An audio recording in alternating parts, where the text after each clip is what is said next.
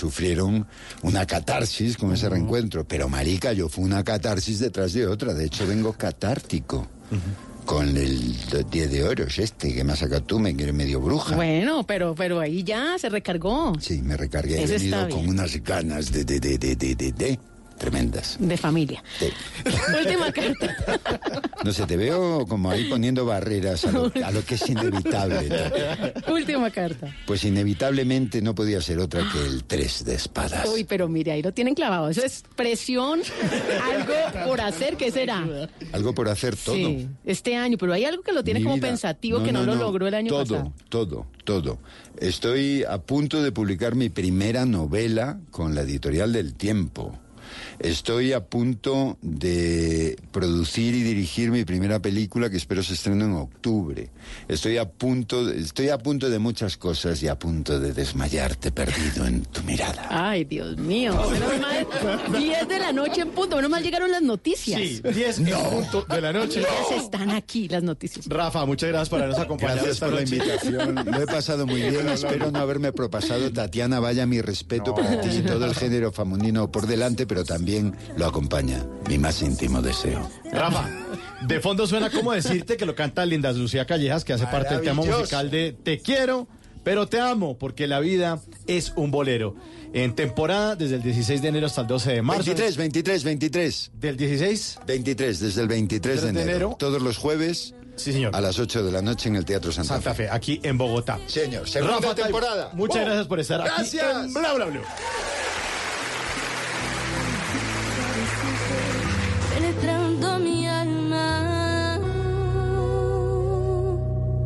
y cómo decirte gracias mi amor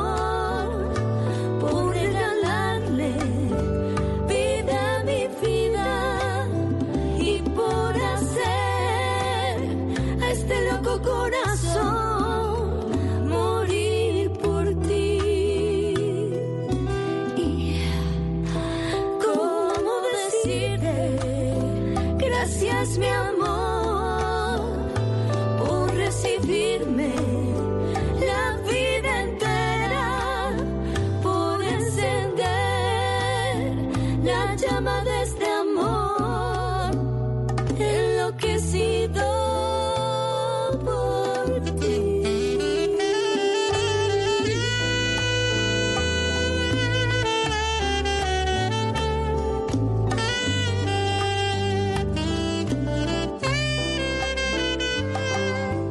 se requiere para una buena conversación? Un buen tema, un buen ambiente, buenos interlocutores, preguntarles a los que saben y dejar que todos expresen su opinión. Cada noche encontraremos los ingredientes necesarios para las mejores conversaciones en Bla Bla Blue. La manera ideal de terminar el día y comenzar uno nuevo. Bla Bla Blue. Conversaciones para gente despierta. De lunes a jueves desde las 10 de la noche. Blue Radio crece. Blue Radio y bluradio.com. La nueva alternativa. Voces y sonidos de Colombia y el mundo en Blue Radio y bluradio.com, porque la verdad es de todos. 10 de la noche y 3 minutos. En este momento hacemos una actualización de noticias y comenzamos porque hay comunicado de Uber respondiéndole al gobierno sobre la regulación de plataformas. ¿Qué dice Uriel Rodríguez? Uber respondió a las declaraciones del gobierno respecto a la reglamentación de las plataformas digitales de transporte y señalaron a través de una comunicación que la postura planteada no es una solución, pese a que destacan como un primer esfuerzo. Aseguran en la comunicación que el planteamiento tomaría mínimo tres meses y estaría por encima del plazo anunciado por la aplicación tras el anuncio de su salida de Colombia el próximo 31 de enero. Cuestionan también nuevamente que la única plataforma sería esta, que genera ingresos a 88 mil socios conductores tras la decisión de la Superintendencia de Industria y Comercio.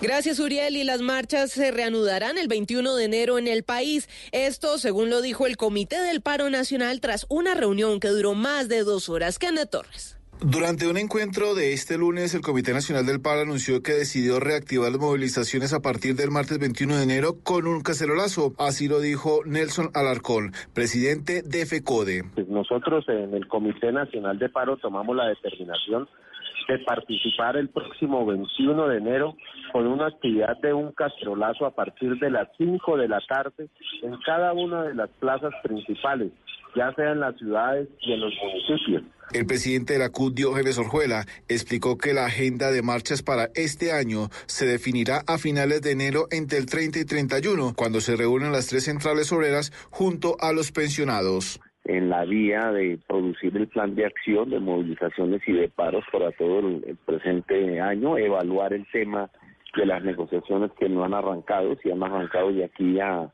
hacia allá, y el de hacer un balance de todo lo que ha sucedido desde el 21 de noviembre eh, hasta la fecha. En cuanto a los diálogos con el gobierno nacional, expresaron que están a la espera de una reunión en la que participen todos los sectores.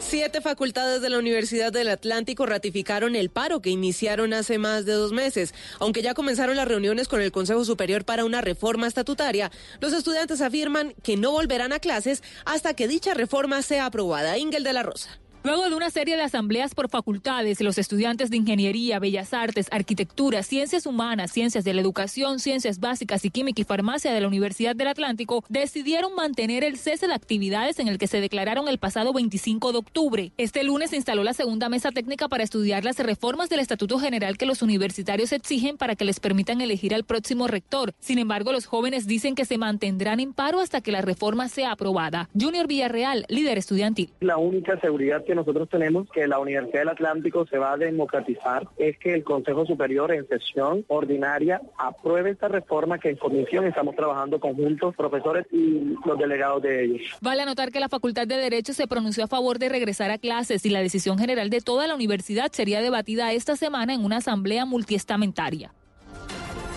La Unidad para las Víctimas habló por primera vez del polémico caso de los nueve reclamantes de tierra de Urabá que están capturados por la Fiscalía. La entidad reveló que los indicados habían narrado hechos que no estaban certificados por ninguna autoridad local ni por la comunidad. Camila Carvajal. La Unidad para las Víctimas en jurisdicción de Antioquia y Chocó asegura que esperan que sea la justicia la que resuelva el polémico caso de los nueve capturados reclamantes de tierras en Urabá antioqueño en la vereda Guacamayas del municipio de Turbo, quienes fueron capturados y señalados por la Fiscalía de presuntamente pertenecer a una banda de despojadores de tierra en esa subregión. El director de la Unidad de Víctimas en Antioquia, Wilson Córdoba. Me han dado declaraciones y sus hechos que narraron las declaraciones no estaban eh, certificados ni por los personeros, ni por el secretario de gobierno, ni por la comunidad. Inició la investigación, entonces hasta que no se termine el proceso de la justicia, no nos podemos re referir al tema porque es un tema que la Unidad para las Víctimas lo denunció. Córdoba además confirmó que el caso de los nueve capturados en el Urabá hace parte de los 4.000 procesos de fraude de víctimas de reparación de tierras que se han registrado en Antioquia en ocho años. Y un menor de edad murió ahogado en un balneario de Santander. El hecho ocurrió en un paseo familiar. Los detalles de la historia los tiene Diego Suárez. Como Harold Steven Flores fue identificado el niño de 12 años que falleció cuando disfrutaba de un paseo familiar en un balneario del corregimiento Yarima, en el municipio de San Vicente de Chucurí. El menor se daba un baño en el río Llana Caliente y al parecer se lanzó en una zona donde se habría golpeado con una piedra y no pudo salir. Eliana Bueno Rodríguez, de la Defensa Civil en Santander. Y lamentablemente el joven se, encon se encontraba en baño con algunos amigos y pues desapareció y lamentablemente pues ocurrió el deceso por inmersión. Al parecer como esos sitios tienen altos y bajos, él se encontraba bañando en una parte pues ya normal y al parecer fue hacia la parte honda y pues no logró salir. La familia del niño que viajó al sitio desde Barranca Bermeja recibe apoyo psicosocial de las autoridades. Este es el primer caso de ahogamiento en un paseo de olla en esta región del Magdalena Medio Santanderiano en 2020. En noticias internacionales, el presidente electo de Guatemala, Alejandro Yamanetti, denunció que pandilleros en prisión ordenaron asesinarlo. Esto en una declaración emitida un día antes de asumir como gobernante. Además, dijo que lograron encontrar pruebas de un plan en su contra solo a pocas horas de tomar posesión. Escuchemos de llamadas de adentro de una prisión, en donde ponen una luz verde, como llaman algunos de los pandilleros, sobre mi cabeza para el día de mañana. Y se tomaron, se tomaron las medidas de seguridad. Noticias contra reloj en Blue Radio. Cuando son las 10 de la noche y 9 minutos, la noticia en desarrollo. El periodo legislativo de la Cámara de Diputados de Haití llegó a su fin este lunes. Anunció oficialmente el presidente del país caribeño, Jovenel Moise, situación que deja paralizado al Parlamento y permite al presidente gobernar por decreto. La cifra, las autoridades hondureñas informaron del decomiso de 1.176 litros de precursores químicos utilizados para la elaboración de clorhidrato de cocaína que llegaron ocultos en un contenedor. Y quedamos atentos porque las autoridades de Filipinas mantienen la alerta por una posible erupción explosiva en el volcán Tal, que sigue escupiendo lava y columnas de humo durante la noche y ha forzado la evacuación de más de 30 mil personas. Ampliación de estas y otras noticias en blurradio.com. Sigan disfrutando de Bla Bla Blue y más invitados. El mundo está en tu mano. Escúchalo. Noticias de Colombia y el mundo a partir de este momento. Léelo, entiéndelo, pero también opina. Con respecto a la pregunta del día. Comenta. Yo pienso que ese código. Critica. Y sí, pienso que. Felicita. Vean que el pueblo lo está En respaldando. el fanpage de Blue Radio en Facebook tienes el mundo. Y un espacio para que compartas lo que sientes. Búscanos como Blue Radio en Facebook. Tú tienes mucho que decirle al mundo. Porque en Blue Radio respetamos las diferencias. Blue Radio, la nueva alternativa. ¿Qué tal una deliciosa torta? Unos ricos pastelitos, unas exquisitas galletas, un pan calientico, con harina de trigo, los farallones. Y es rico alimento, suave, rendidora. ¡Deliciosa y gustadora! Con el trigo de las mejores cosechas, harina Los Farallones. Calidad y rendimiento inigualable. Trabajamos pensando en usted. Estás escuchando Blue Radio, un país lleno de positivismo, un país que dice siempre se puede. Banco Popular. En el mundo de antes escuchabas, viene a Colombia nuestra banda favorita y tenías meses de planeación. Hoy escuchamos Solo por hoy, entradas al Rock Stereo a mitad de precio. y eso no te da mucho tiempo. En un mundo que va así de rápido necesitas una tarjeta de crédito express. Solicita la tuya y te la entregamos fácil, rápido, sin papeles y lista para usar, para que puedas ir al concierto de tu vida. Banco Popular. Somos Grupo Aval, vigilado Superintendencia Financiera de Colombia. ¿Qué se requiere para una buena conversación? Un buen tema, un buen ambiente, buenos interlocutores, preguntarle a los que saben y dejar que todos expresen su opinión. Cada noche encontraremos los ingredientes necesarios para las mejores conversaciones en Bla Bla Blue. La manera ideal de terminar el día y comenzar uno nuevo. Bla Bla Blue. Conversaciones para gente despierta.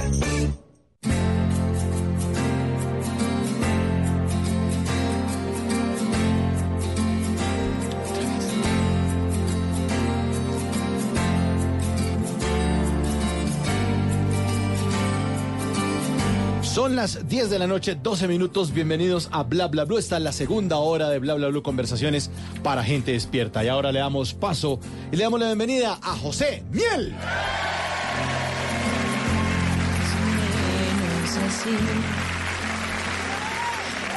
Vino blanco, noche viejas canciones. De mí, dulce embustera, la maldita primavera. Que espera, que queda de un sueño erótico, sí. De repente me despierto y te has ido. Siento el vacío de ti, me desespera, como si el amor doliera, y aunque no quiera, sin quererlo pienso en ti.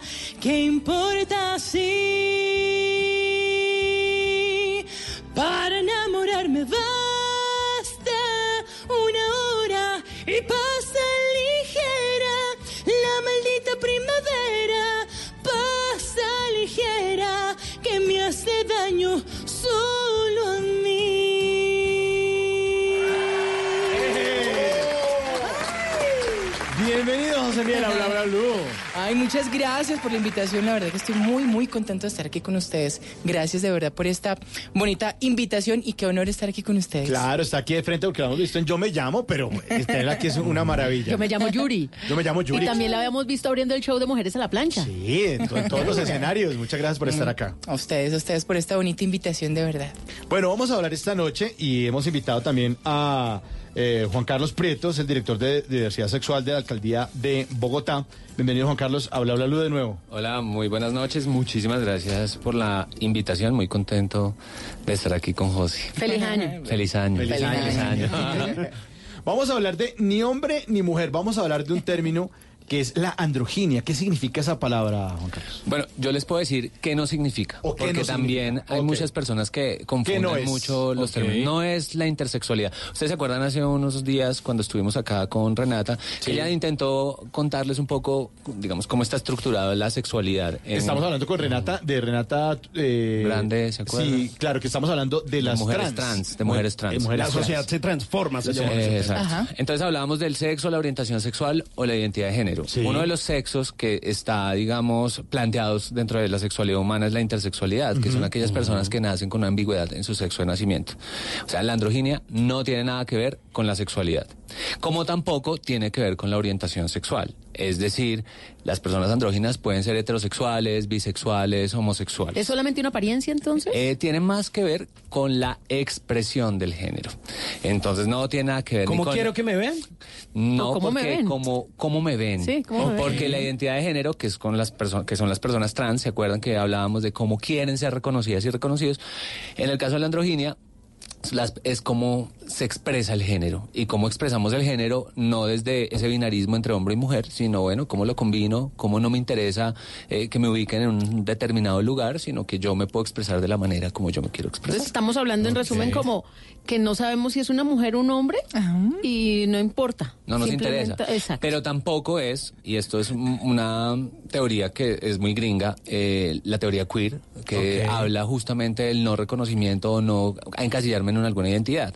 Esta tampoco es, digamos, eh, la teoría queer está un poquito más avanzada de no reconocernos ni homosexuales, ni heterosexuales, ni trans, ni andróginos, nada. No quiero que me etiqueten bajo ninguna característica.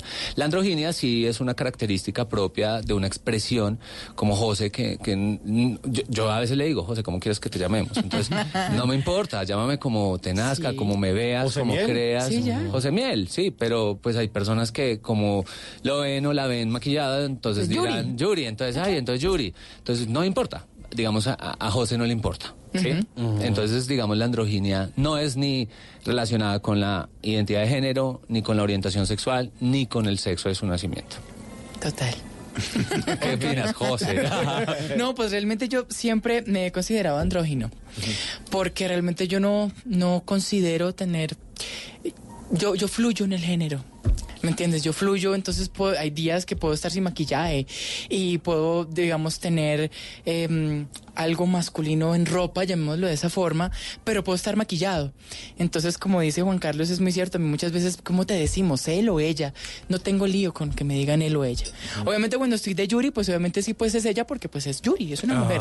Pero cuando estoy de José Miel me pueden decir él o ella, yo no tengo lío con eso. Y lo mismo con las labores normales que haría un hombre, como alzar cajas o como, no Sí, normal. tirar el teléfono. Sí, muy- normal, eso muy- no muy- tiene nada que ver. O sea, la- hoy está como José Miel, pero Hoy tiene pestañas postizas. Sí, tengo labial. Tiene labial rojo. Sí, total. Tiene aretes. Sí. O muchas veces además me preguntan que si yo uso tanga o si uso cachetero o X. Tanga, boxer. Porque les, les, les llama como la, la curiosidad, pero realmente, o sea, yo uso boxer común y corriente. Entonces siempre entran como en esa contrariedad, "Güey, pucha, pero es que no sabemos cómo definirlo porque se ve femenino, pero también sabemos que es un chico, entonces es difícil la definición. Pero, pero lograr no definir eso y que no esté como tan claro para muchos también es una postura como muy, muy clara para usted, ¿no? Total, o sea, clarísima. lograr encontrar esa postura clara de ser esto y aquello y poderlo combinar. ¿Cómo fue encontrar eso? Porque esa definición es una definición, una estructura como muy madura. Pues realmente, así, pues ¿no? realmente la gente a veces lo asocia con, con, con el ser delicado, con el ser eh, un poco amanerado, ¿no? Pero pues realmente no, no se trata de eso. Yo creo que siempre he buscado un sello propio para mí como artista. Entonces, digamos que no quiero ser aquello, quiero, no, simplemente fue algo que yo descubrí en mi vida, en mi cotidianidad, en irme maquillando, hoy me quiero echar más polvos, hoy quiero ponerme pestañas, hoy me quiero pintar las uñas de rojo, o hoy me quiero poner un pantalón de mujer y ponerme un buzo de, de hombre, o quiero tener barba y aplicarme O labial. sea, le va muy bien en Sí. las promociones. porque usted- Eso. Hombre, mujer, o sea, Pero, pero ahí- pero digamos, ahí está el quid, ¿no? Digamos, Ok, no es el hecho de estar como una persona trans buscando un tránsito, Exacto. Haciendo su No. tránsito a, a- a llegar a un, a un lugar, puede ser pa- para algunos no terminado, para otros sí terminado, no lo sé. Para José es meter en su onda, en su vestir, en su actuar, tanto cosas masculinas como femeninas. Como él lo decía, fluir. ¿no? Fluir. O sea que le da lo mismo que le saluden de beso que de mano. Pues realmente yo odio que me saluden de mano. ¿Sí? Prefiero que me den un abrazo o un beso. Ajá. Entonces a veces pasa con, con chicos que de pronto como que me ven, pero... ¿Cómo le va? Pero sí, o cómo, ¿Cómo le va? Entonces yo como que, ay no, yo le voy Sí. dándose un abracito o un beso, ya. Claro. Y la gente me lo recibe, entonces eso me parece muy lindo. Eh, ¿Cómo fue su infancia? ¿Cómo empezó a descubrir eso, ese, ese mix? Pues mi infancia fue una infancia muy linda. Mm. Digamos que el colegio fue la parte dura para mí, porque pues obviamente eh, hay gente que no tolera de pronto el hecho de, de, de, de tu de tu sexualidad. Y realmente no es tanto tolerar, es más es respetar, ¿sí Claro. me entiendes? Porque pues yo no busco que tú me toleres, si no me toleres pues no me importa, Sí. pero busco que me respetes. Entonces sí fue muy complicado un poco porque a mí me tocó pedir permiso en rectoría para que me dejaran entrar al baño de las niñas, porque entrar al baño de los hombres era terrible para mí. ¿Cuántos años tiene? ¿O no se le puede preguntar? Tengo 30 años. Los aparento, los aparento. Tengo 30 Bueno, años. ¿Y ya. a qué edad eh, tuvo que pedir ese permiso? Eso fue como a los 12 años, para que me dejaran entrar al baño de las, de las niñas, porque para mí era terrible entrar al baño de los hombres, porque me molestaban mucho. Y además en ese tiempo descubrí que cantaba, porque eh, en ese tiempo estaba muy de moda em, café con aroma de mujer y la caponera, entonces me decían la gaviota. Entonces, Pero como, venga. ok, dime. Gaviota. Y en su- me imagino que en el colegio, sí. Pero eh, eso fue difícil en el colegio, pero ¿y en su casa? En mi casa, mis padres son criados en el campo. Entonces son Claro. personas que son echapadas a la antigua y son muy convencionales y no ven bien visto eso. Pero yo conté con la fortuna y se lo doy y le doy muchas gracias a Dios de contar con dos padres que desde chiquitos supieron que yo le jalaba la vuelta. Se no se puso con Sí. misterio. No, yo no me puse con misterios y, y, y me apoyaron un 100% desde muy chiquito. Entonces conté la... con- Mi padre ya no está conmigo, pero conté con la fortuna de que mi padre a mí me eh, comprara mis polvos, me comprara mi maquillaje y que no tuviera problema con eso. Y mi mamá- para mi mamá fue un poco más difícil, pero poco a poco fue como cogiendo esa onda. Y entonces muchas veces yo llegaba a la casa y papi, no se maquille tanto, que, que dirá la gente, papi, que- porque vino así vestido. Y yo, ay mami, pues, ¿qué podemos hacer? Pues así No, soy. y en las fiestas infantiles la sorpresa. Claro, pues éramos, pues, Porque pues igual mis papás me vestían de tiranticas y el ca- Ah. casimir y los zapaticos de charón. grito, entonces, pues, Disfra- eh, sorpresa pues sí, pero entonces era, eh, además yo era churco, entonces tenía el cabello mono, entonces era churco, entonces bueno, eh, digamos que ellos también ayudaron a la vuelta y un poquito. Y peleó con su mamá. No se me ponga la ropa. No, nunca. Nunca me, nunca me pasó que me pusiera las cosas de mi mamá o los tacones. No, nunca pasó eso. Pero, pero sí fue para ella más difícil aceptarlo hasta que un día como, como ya me toca porque pues, es mi hijo y qué más podemos hacer. Y me aceptó. Y fue muy bonito. Entonces hoy en día es orgullosa de mi carrera, de lo que hago y ya no le da pena salir, sino que me ve que algún tipo me mira, algo, papi, mire cómo le está mirando ese man. Ay, divina. Entonces es lindo. Es muy bonita la relación que tenemos. Oiga, y en el colegio usted fue descubriendo el tema de la voz y la caponera y todo este rollo, pero cómo fue puliendo eso hasta llegar a ser como ese personaje de Yuri y cómo ha sido como ese hilo, digamos, profesional de la voz. Ok, bueno, eh, yo descubrí que cantaba porque hicieron un concurso eh, en el colegio y pues el que ganara se ganaba un bono de 50 mil pesos para redimir en éxito. Entonces, ese día me acuerdo tanto que canté Piel Morena de Thalía y me gané el concurso. Entonces ahí empecé a como a, decir, Dios mío, esto es lo mío y esto es lo que yo quiero hacer. Desde muy chiquito amé la actuación, amé la música y amé el baile. Y obviamente conté con el apoyo de mis papás para empezar a estudiar. Ahí entré a un coro que se llamaba Clara Luna, que se llama Clara Luna, que todavía están. Y me acuerdo que fue el primer musical porque soy amante de los musicales. Estudié teatro musical en Misi Producciones, que es una de las mejores compañías de teatro musical que tiene Colombia. Y ahí me fui entrando en el mundo de la actuación para el cine, teatro y la televisión, estudiando música con gente muy tesa, con Marta Sen, con Camilo Colmenares, bueno, con gente muy, muy dura en la música y me fui preparando. Y mi voz es bastante particular porque soy contratenor en voz de hombre y soy mezzosoprano en voz de mujer. Entonces fue difícil hacerlo porque pues obviamente siendo eh, hombre, eh, mi tesitura siempre fue muy delgada para hablar y para cantar. Entonces ahí fui descubriendo que, que tenía el talento para eso y fue muy lindo hacerlo. ¿Qué tal? Qué maravilla, además ese mix de las voces. Y además utilizar eso a favor como su Pokémon para la vida. Exacto. Sí, ahí para adelante. Total. Y bueno, igual es, es un poco complicado porque en el medio actoral los, los directores creen que por mi fisionomía y que por ser como soy no puedo dar em, cartel para otros papeles y se han llevado sorpresas conmigo muy grandes. Sí, claro. Porque no tiene nada que ver, yo le presto mi esencia y le presto mi ser a un personaje. No tiene nada que ver con si me aplico labial o si me pongo una falda o X, no. Tiene que ver con el talento. Y, y bueno, y de, y de esa caponera, eh, ese, ese, ese- Caponera. Nos marcó. Ahora no me llamo Yuri, sino yo me llamo Bueno, Caponera. ¿En qué momento José Miguel empezó a convertirse ya en algo más serio que usted dijo, yo puedo vivir de esto? Cuando entré a Misi. En Misi se hacen cinco años de carrera, Sí. eh, eh, actuación, eh, música y baile. Y le empecé a coger el amor al escenario. Para mí el escenario es mi templo favorito. Y desde dije, yo quiero hacer esto para mi vida y quiero vivir de esto. Y he vivido muy bien y vivo muy bien, gracias a Dios. Porque me ha dado de comer, porque me ha dado muchas alegrías y he hecho muchos frutos eh, a partir de mi disciplina y de lo constante que he sido, porque esta es una carrera muy dura y muy competida. ¿Y en qué momento dice, yo me voy a presentar a Yo Me Llamo? Pues realmente fue muy difícil para mí porque yo les confieso que yo nunca me hubiera presentado Yo Me Llamo. Porque, porque yo no soy imitador. Eso uno. Dos, porque pienso que los artistas son únicos e irrepetibles. Los que realmente se dedican a hacerlo es porque realmente tienen ese trabajo de, de que realmente tienen esa, ese fanatismo por su artista. Pero yo dije, eh, tuve un amigo que me incitó a hacerlo y dijo, pues madre, es que yo pongo un reality, yo soy cantante, yo no soy imitador. Pero hágale, puede ser una buena vitrina para que la gente lo conozca y, y sepan que, que tú existes y que, y que estás en el medio. Y dije, bueno, hagámoslo. Entonces tuvimos a Rocío Jurado, a Ana Torroja, a Isabel Pantoja a Yuri. Yo dije, no, pues vámonos con Yuri. Porque creo que podía dar la tesitura y podía dar la fisionomía de ella. Y miren el resultado. No, lo El máximo. resultado fue muy bello y fue, fue muy lindo. Fue una audición maravillosa, fue una audición emotiva y que realmente sé que se quedó en los corazones de los colombianos. Son las 10 de la noche, 27 minutos y estrenamos también música aquí en Bla Bla Blue, que está morado de J Balvin. Let go. Después de tres canciones seguía analizando la movida. No sale si está de día, quiere hanguear en su estilo de vida. No le gustan principiantes, que sean calle pero elegantes. Perreamos hasta que tú y yo no aguante. Yo pedí un trago y ella la botella. Ah, abusa siempre que estoy con ella. Hazle caso si no te estrellas. Oh, qué problema es culpa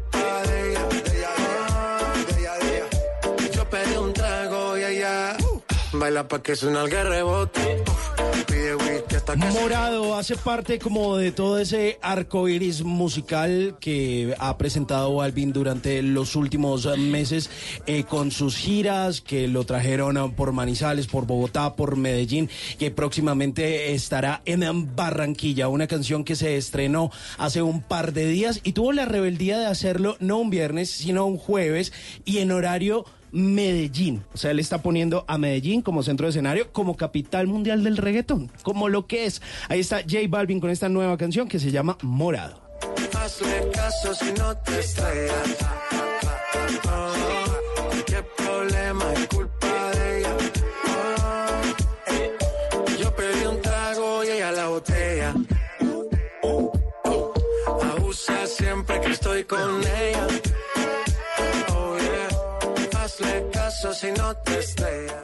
Bla bla blue. Conversaciones para gente despierta. Mirándote a los ojos, juraría que tienes algo nuevo que contarme. Empieza ya mujer, no tengas miedo. Son las 10 de la noche, 29 minutos. Le tengo la tatateca en el 2020. A ver, ¿qué tenemos de Tatateca? Bueno, póngale cuidado. Hoy les traigo esta canción de José Luis Perales. ¿Y cómo es él, se llama? ¿Y cómo es él? Así se llama la canción. ¿Le gusta? Me encanta, Bueno, me encanta pues esa canción. esta canción es un clásico del cantautor José Luis Perales y cómo es él. Se lanzó en 1982 y pertenece a un disco que se llama Entre el agua y el fuego. Pero muchos habíamos vivido engañados pensando que esta canción era una dedicación para la hija de José Luis Perales. Que ¿No? se iba, que se casaba y entonces se iba y él le preguntaba que cómo era ese hombre que le estaba arrebatando el amor de su vida. Pues ¿cómo les parece que esta canción de José Luis Perales no fue dedicada ni a una hija ni a una exmujer como siempre se había pensado? Esta canción fue un encargo de otro famoso cantante español. Y cómo es él, fue escrita para Julio Iglesias. ¿Así? Ah, carajo. Aunque él nunca la recibió, como quien dice. Perales la escribió por encargo de Julio Iglesias, pero él nunca se la entregó porque hay una historia detrás y eso es lo que les voy a contar hoy aquí en la Tatateca. Esto lo reveló el mismo Perales hace solamente dos años en el Diario Libre de República Dominicana. Él se iba a presentar y le hicieron la pregunta y él respondió. Dice, José Luis Perales contó que esta canción la compuso para Julio Iglesias. Él le pidió crear un tema porque se acababa de separar. Por ese entonces él estaba casado con Isabel Presley y resulta que ella se había vuelto a casar. Entonces, como que él sentía todavía la nostalgia de ese amor que se iba. Y le dijo a su amigo Perales que por favor hiciera una canción. Y Perales, al escuchar esa petición de, Enrique- de Julio Iglesias, empezó a escribir algo relacionado a ese hecho. Pero también Perales aclara que aunque no haya sido la situación de Julio en ese momento, pensó en escribir la canción porque a él le gustaba darle credibilidad a lo que interpretaba. Pero ya estaba todo listo, él escribió la canción. ¿Y por qué no la cantó Julio Iglesias, sino Perales? Pues no se la dio porque la gente de la compañía de discos creyó que la canción era un éxito y que para qué la iba a la- a regalar. Que no, que mejor la cantara él y que aunque sonara egoísta, pues se volvió un éxito en la voz de él, fue verdad, es un reconocimiento y así se la piden en cada uno de sus conciertos. Pues fue tanto el éxito de la canción que luego vinieron otras versiones. Mucha gente creía que Perales la había escrito para su hija y cómo es él. Pero no, resulta que él contó que eso era imposible, porque su hija en esa época, cuando él escribió, solamente tenía tres añitos y esa canción era para adultos, como el mismo claro. Perales lo dice. También él dijo que no quería cantar esa canción porque le parecía que estaba defraudando a Iglesias porque era para él la canción y como que más o menos se la iba él a quedar. Pero después dijo, pues ya que lo hago, me funciona, lo hago bien y quedaron en buenos términos. Esto se convirtió en todo un éxito que todavía ovaciona en sus conciertos. Pero les decía que ha sido tan buena que tiene varias versiones. Y justamente una de las más conocidas es la de Rafaela, que hizo en 1984. ¿Y cómo es él en la voz de Rafael? Porque ha robado un trozo de mi vida. Es un ladrón. Pero también hemos escuchado y cómo es él en la versión de Vicente Fernández. ¿También? Sí, señor. Quizá para mañana sea tarde. Quizá para mañana sea tarde. Y esto va de generación en generación porque David Bisbal con Edgar en la voz kit de España, en la tercera edición, también interpretó la canción. Escucha.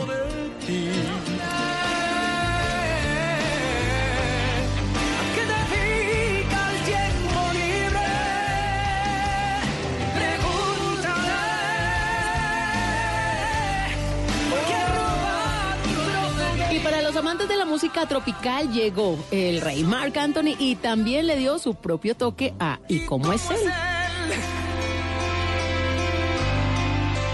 ¿En qué lugar se enamoró de ti? ¿De dónde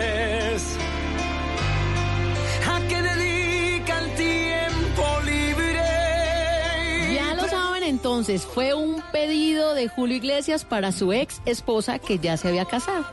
Y le estaba preguntando justamente sobre ese nuevo amor que llegaba a su vida. Desde el año 2009 y cómo es él, forma parte del éxito mexicano Mentiras y está basado en las canciones populares de los 80. Y aquí la traemos en la Tatateca. Arréglate mujer, se te hace tarde. Llévate el paraguas por si llueve. Él te estará esperando para amarte. Y yo estaré celoso de perderte.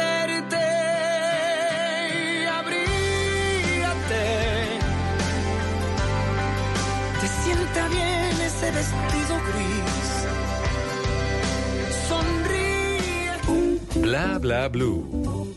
Conversaciones para gente despierta.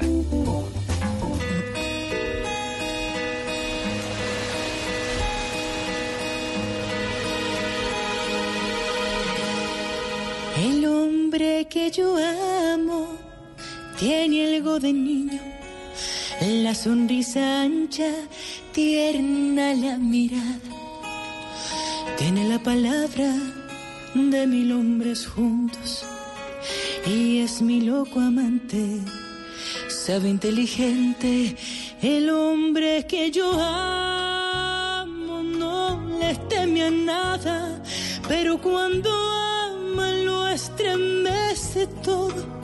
Guerrero incansable en busca de aventuras, él tiene manos fuertes,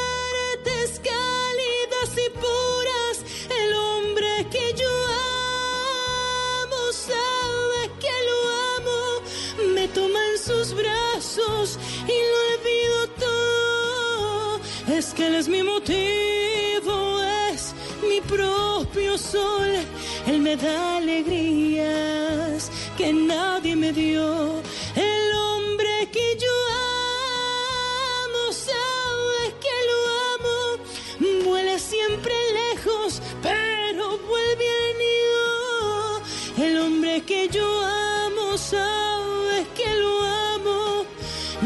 lo quiero loco, pero loco mío.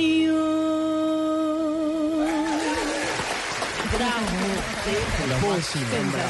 10 de la noche, 36 minutos. Estamos en este nuevo horario de Bla Bla Blue. Ya saben que arrancamos desde las 9 de la noche. Y en esta segunda hora vamos, estamos ya hablando en serio acerca de, de las personas andróginas. Nos acompaña la voz hermosísima de José Miel, de Yo Me Llamo. Eh, Aquí está interpretando El hombre que yo amo de Miriam Hernández. ¡Qué maravilla de voz! Además, como mezcla. eh, eh, No, lo- no, no, no, decía, las tonalidades. Altos, bajos. no, Y esta noche también nos acompaña Juan Carlos Prieto, eh, que es el director de diversidad sexual de la alcaldía de Bogotá. Y estamos hablando acerca de este tema. Eh, Juan Carlos, eh, ¿por qué la mezcla de esta, de esta, de los andrógenos eh, causa rechazo en las elecciones, por ejemplo, de, de- trabajos? ¿O por qué la gente le molesta tanto? Porque hay incluso humillaciones en espacios públicos, hasta agresiones llegan a tener las personas andrógenas.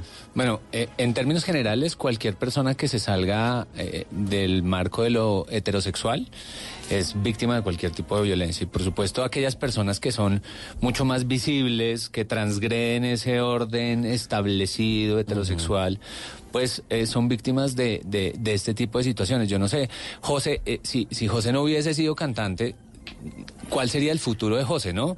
Porque está perfecto para ser el artista, ¿sí? O sea, digamos, es más fácil y creo que también te enfrentas a montones de cosas, pero es más fácil entrar a un mundo artístico que cuando pues no, no tienes ni la vocación, ni tienes la voz, ni tienes el talento. Entonces, ¿qué pasa con esas personas? Pues en el espacio público, pues perfectamente son burladas, atacadas, eh, no se les permite el acceso a determinados establecimientos y por supuesto acceder al trabajo, a la educación. Pues es un tema que, que- que muchas veces queda por fuera de sus planes de vida. Entonces creo que, que es justo esa cultura que hemos llamado patriarcal, hegemónica, heterosexual, que hace que, que todo esto que salga de lo que estamos concebidos culturalmente como hombres y mujeres, pues sea víctima de algún tipo Sí, de pero incre- abuso. increíble eso, ¿no? Los seres humanos, cómo nos ponemos así de salvajes, se nos alborota un...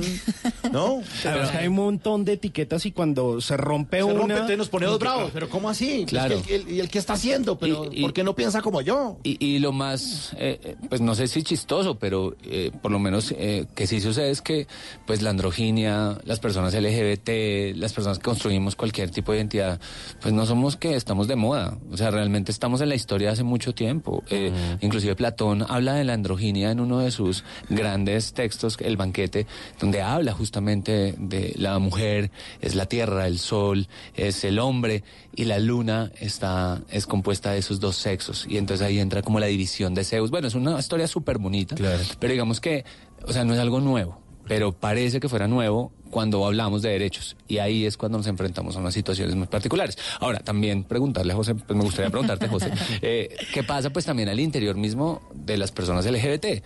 ¿Es fácil para ti conseguir pareja? Porque pues también hay que ver que también nosotros, los hombres gays, las mujeres lesbianas, también estamos atravesados por esa discriminación. Pero al menos usted, hombre eh, homosexual, Sí. hombre gay, sabe que le gusta el hombre, y lesbiana sabe que le gusta la mujer, pero en el caso de José Miel... No, claro, porque es que por eso les decía, el caso de la androginia de José no tiene nada que ver con su orientación sexual. Podría perfectamente gustarle otra chica o gustarle otro chico. Entonces ahí, pero no está relacionado, claro. Entonces para mí, claro, a mí me pa- yo paso de agache, pues Sí. porque encajo de cierta manera en lo que la sociedad cree que es un hombre. Y pues, pues me ven con mi marido, mi novio y pues bueno, ahí está el mariquita. Pero, pero digamos, ¿qué pasa con José? Entonces ahí es como, como esa situación. José, yo no sé si tú has sido víctima también de discriminación por hombres gays.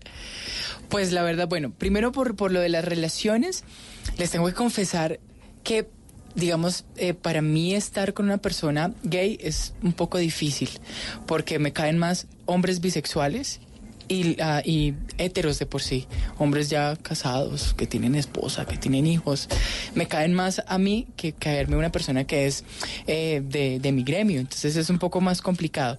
Y en cuanto a la discriminación, miren que yo he contado con una fortuna muy grande en la vida y es que yo no me he sentido discriminado porque creo que he tenido el valor y he tenido esa, esa gracia de poder llevar eh, mi sexualidad, mi arte eh, por lo alto y, y- y- y- y realmente pues, no soy persona de vivir con el que dirán. ¿Pero le ha ido bien en el amor?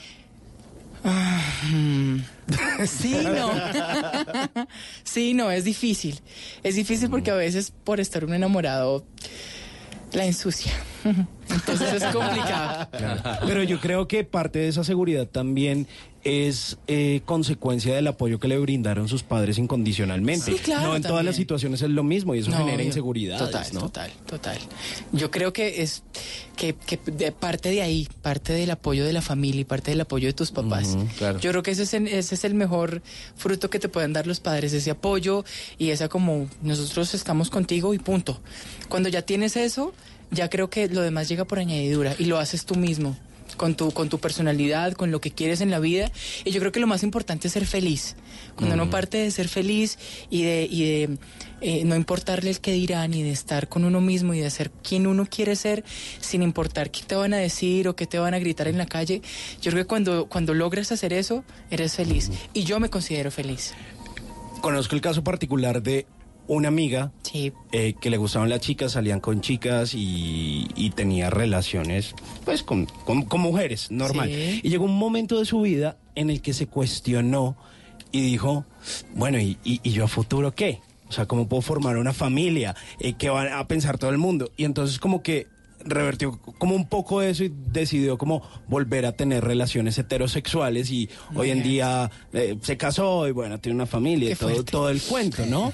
Entonces, eh, porque a veces como que atemoriza un poco pensar en el futuro. Listo, eh, lo vemos porque está joven, tiene 30 Sí, años. claro. ¿Cómo, cómo ve el futuro? Sí, digamos que eh, hay que creer en algo. Primero es que las identidades sexuales son móviles.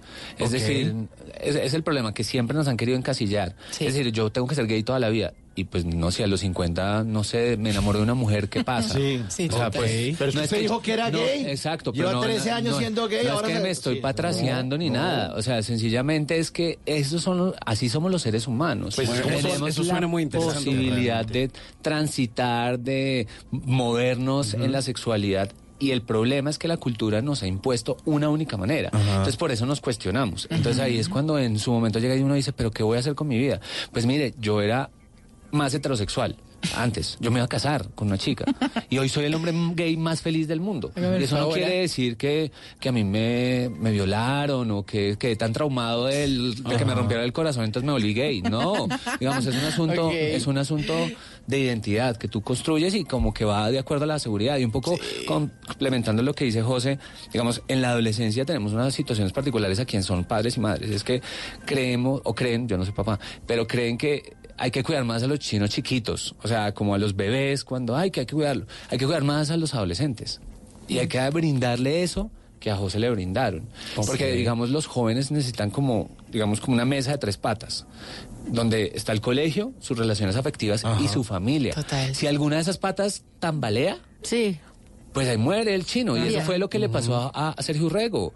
O sea, sus patas flaquearon. Pero si José tiene el apoyo de su familia, si tiene una parranda de amigos en el colegio que lo apoyan y los profesores la- se la montan, pues él sale victorioso Total. y dice, acá yo y acá José. Roxana que está ahí detrás, John Marlon y yo somos sobrevivientes a la discriminación, porque pasamos por muchas cosas, pero tuvimos una red de apoyo que muchas personas no tienen. Qué importante eso, qué importante, eso importante. que está diciendo Juan Carlos, porque eh, yo creo que si uno se siente rechazado por los papás y por las personas No, más cercanas, imagínate cómo vas- estaría uno. Se vota la sociedad con unas tristezas y unos, bueno, casos, casos. Pero sí me da pesar de los que les toca vivir así. Claro. Claro. Porque es muy, muy fuerte. Entonces muchos, muchos en mis redes sociales me preguntan como, ¿cómo haces tú para salir a la calle así? ¿Cómo, cómo haces para Pero es que vivir de amor esa forma? propio. Sí, Eso es, es que, que todo empieza por, por amor propio, por uno Sí. mismo. Entonces cuando tú te amas y creerte ya, tú sí. te lo crees. Claro. Sí, total. Oiga, Juan Carlos acaba mencionar una cosa súper importante y es este, red de apoyo. Una persona que de pronto está sola, como que se siente intimidada, que ha sido discriminada. ¿Cómo puede encontrar o construir esa red de apoyo, Juan Carlos? Pues justamente ese es nuestro trabajo desde el distrito, en hacerle ver a las personas que se encuentran en esa encrucijada, en esa como sin salida, no, no estás solo, no estás sola. Aquí en el distrito, primero pues tampoco somos infalibles, ¿no? Pero, pero digamos hay unas redes, unos servicios que te apoyan como los centros comunitarios, que pueden ayudarte a, a encontrarte con tus pares y a decir, oiga, no, no es verdad que estoy enfermo, no es verdad que estoy aberrado, no tengo, no soy delincuente, sino hay otras personas como yo y eso me ayuda a servir.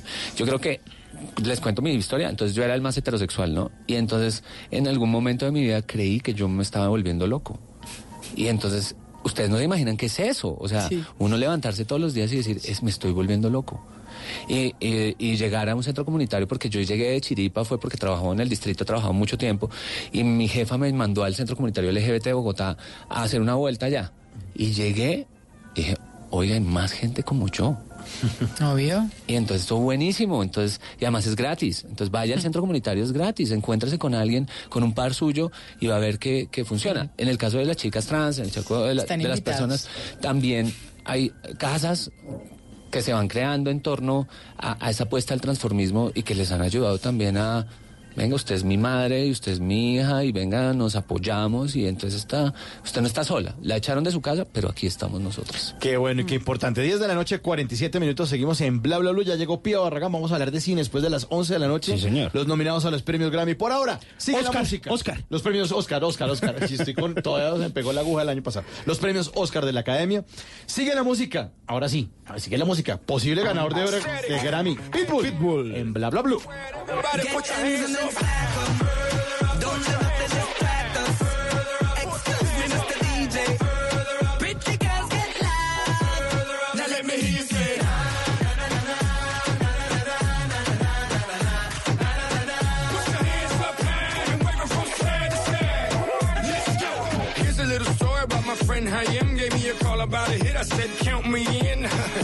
I've been winning with the women since I was a kid, and now I can't stop, won't stop. Just like did it, oh, oh, no, he didn't, oh, oh, yes, he did, oh, oh, always winning, now it's time for billions. Game fake, pick real, I'm ill, I'm sick, so sick, I wish them well.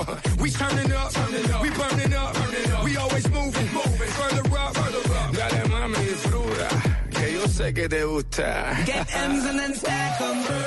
Don't let nothing distract us. Excuse me, Mr. DJ. Loud. Now La canción se llama Further Up, na na na na na na na, na pero como primero fue sábado que domingo, los invito a que oigan esta canción que se llama Here Comes the Hot Stepper. ¿Sí o no? A ver, a ver. Ya, ya lo va a poner. Primero eh, esta es la nueva, esta es la nueva. Esta es la, nueva, de la de Pitbull, ¿no? Ok. Sí. Que la hace al lado de Static and Ben El Tabori. El ¿no? Tabori, con Sí. quien ya había hecho una canción, Pitbull, que se está dedicando a hacer nueva música y seguramente viene con un nuevo álbum. Como primero fue sábado que domingo, aquí está la original de esta canción.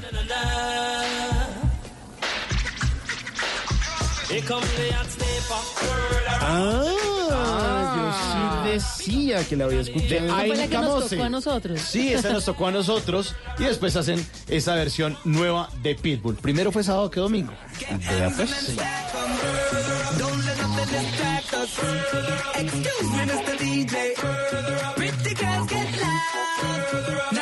Say.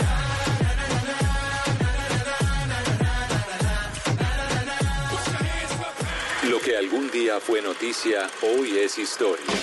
En Bla Bla Blue, antes de que se acabe el día.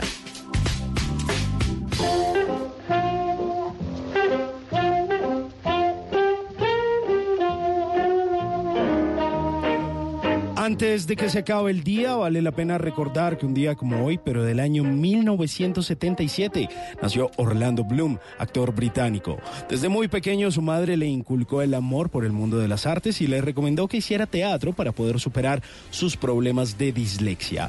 Para 1993 se trasladó a Londres para estudiar un curso durante dos años de drama, fotografía y escultura en la Fine Arts College. Se unió al Teatro Nacional de los Jóvenes en Londres, donde actuó durante dos temporadas.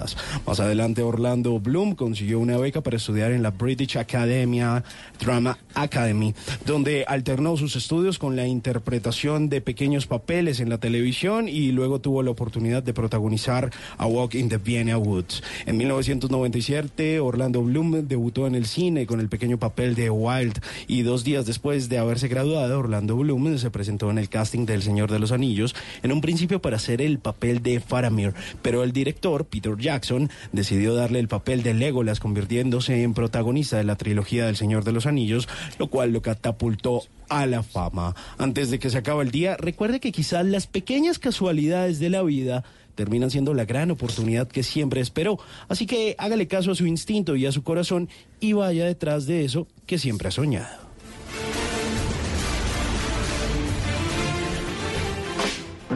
Nunca te irás a la cama sin aprender algo nuevo. Bla Bla Blue.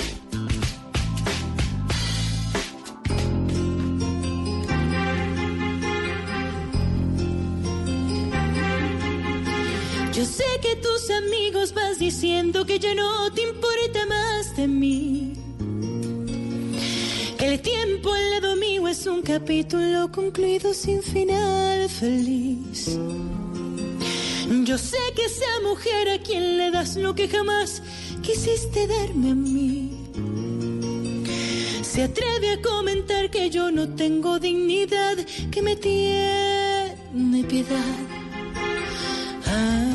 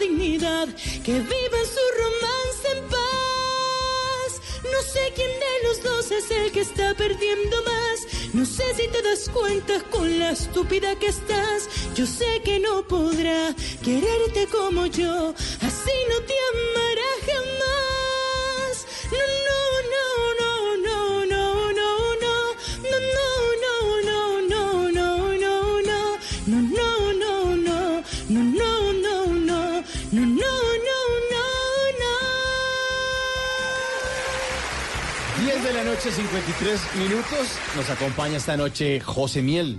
Yo me llamo. En, este, en esta oportunidad, Ana Gabriel. Ana Gabriel, no, Amanda Miguel. Amanda Miguel, Amanda Ay, Dios mío santo. No. Perdónenlo, señor. No sabemos lo que. Estamos hablando esta noche de androginia a propósito de la visita de José Miguel aquí a Bla Bla Blue. Y también nos acompaña Juan Carlos Prieto, eh, que es el director de eh, diversidad sexual de la alcaldía de Bogotá. Juan Carlos, eh, ¿cómo lograr que todos aprendamos a aceptar a quienes obran o piensan diferente? Uy, usted.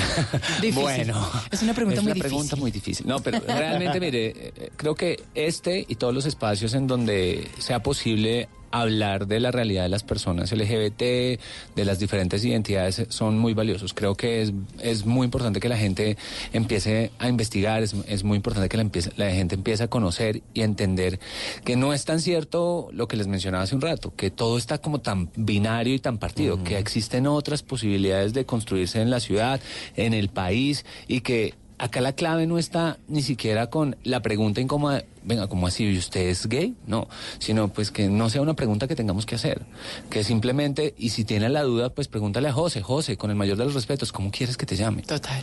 Mira, no, o no desde la levantada de la ceja, el comentario, el chiste, que creo que eso es el problema, ¿no? Eh, siempre me han preguntado, pero, pero ustedes entre ustedes se dicen marica. Pues claro, nosotros decimos que marica, ¿qué más?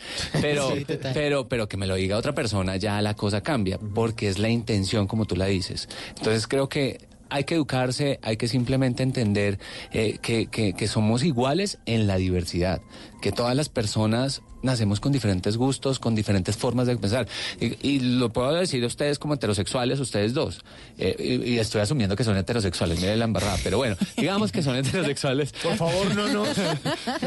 Pero sí, pero Yo sí. estoy, yo No estoy- encasille, Claro, entonces yo le diría, es que a usted le gusta el mismo tipo de mujer que usted. Seguramente tiene un tipo de mujer parecido, pero puede que a usted le gusten mayores, a usted más chiquitas, o que le gusten más voluptuosas. Es lo mismo que pasa con las personas LGBT. Son gustos, son formas de construirnos, de apropiarnos de la ciudad. Y creo que lo bueno es que ya las nuevas generaciones están incorporando el tema. Sí, eso le iba a decir. Este, este de pronto esa discriminación, ese rechazo viene más de personas muy adultas, Sí. porque las, las nuevas generaciones están muy Y de hecho la- las personas andróginas están más visibles ahora. Porque Mm. hay más chicos que, y chicas que, que no les interesa como, como ese, o jugar con, con estos, con estos roles impuestos y, y- y son más visibles. En la academia seguramente este tema ya es una cosa que chévere eh, investigarla, analizarla. ¿Qué nos falta? Pues en la ciudad, en términos generales. Y yo creo que también el mundo de los millennials también está haciendo que esto Total. cambie, porque en los millennials, no, yo soy de la generación X y yo crecí en la generación de, ese es el santanderiano, ese es el bajito, este es el, el alto, este es el, el rico, este es el, el mueco. Para los millennials, todo el mundo es igual. Es, Yo, parcero, Claro, no, y, yo no siento, y yo siento que Bogotá es una ciudad muy compleja para eso. Digamos, si uno va a otras regiones, hay unas como unas eh, formas de ver la vida un poco más interiorizadas, más tranquilas. Claro, no en todas las regiones. Pero Bogotá es una ciudad donde se marca muchísimo eso que usted menciona. Entonces, eh, el que no es de Bogotá, el que vive al sur, el que es más alto, el que es más gordito, el que es más bajito. Y entonces todos tentamos de, imagínense, en tratar de encajar en todos esos estereotipos. Entonces uno queda Claro. como ahí, como. Entonces, pues bueno, esta es la ventaja de empezar ya a hablar de estos temas y realmente posicionarlo eh, en estas discusiones. Creo que nos escucha mucha gente y la gente al menos se cuestiona. Dice, "Ah, yo no sabía. Entonces es buenísimo. Pues ahora lo sabemos y tenemos que a- a aprender a ser tolerantes. Este país es muy... no, tolerante no. hay que aprender a respetar. A respetar, Muy a respetar, bien, a respetar. Hay que aprender a respetar. Este país es muy, muy diverso, eh, no solamente en, en la identidad o en el género o en la sexualidad o en lo que usted quiera llamarlo. También es muy diverso en cuanto a que usted va a la costa es un país, va Sí. al, al eje cafetero es otro país, va al sur es otro país. Tenemos que vivir todos en este lugar que se llama Colombia, eh, respetando. Total. Respetando, respetando. Ya estoy sin aprendiendo. Muy bien, muy bien. Exacto. Ojalá lleguemos el, Ojalá. ojalá el día que yo no tenga ¿Sin que... qué? Sin etiqueta. Sí. Yo siempre he dicho, ojalá Somos el día que humanos. tengamos la, la, la- la tarea hecha, no existiría la dirección de Total. diversidad sexual, la política LGBT, no O sea, se trabajo. sin trabajo. No tendría trabajo. Entonces, pero es muy chévere porque no, tú no necesitas, es, hola, tú eres gay, bueno, y tú, entonces... No, pero yo ¿qué creo que todavía nos falta mucho. Sí, falta Uy, un montón, sí, falta Falta recorrer, pero por eso abrimos los micrófonos aquí en Bla Bla Blue donde hablamos todos y hablamos de todo y queremos llevarles este tipo de mensajes a nuestros a nuestros oyentes. Eh, pues Juan Carlos, muchas gracias por acompañarnos esta noche aquí en Bla Bla Blue. A ustedes, de verdad. José Miel, despedimos entonces con canción. Ahora sí, ¿me acepta Ana Gabriel? Pero perfecto, me encanta Ana Gabriel. Bueno, aquí está José Miel con esto que se llama Demasiado Tarde aquí en Bla Bla Blue.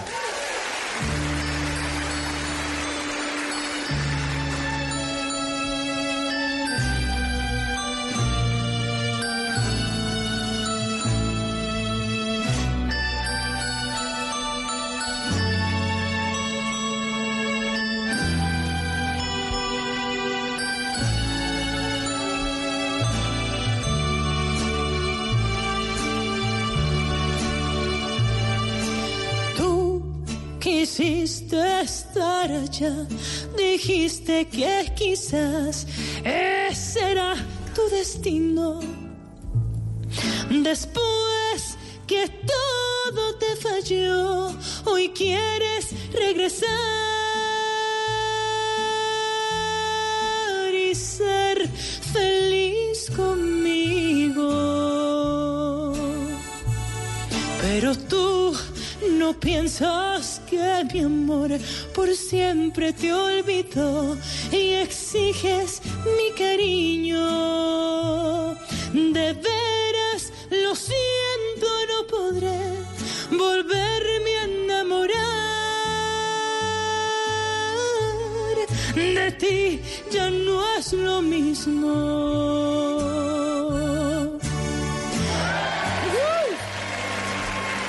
Muchas gracias, José Miguel.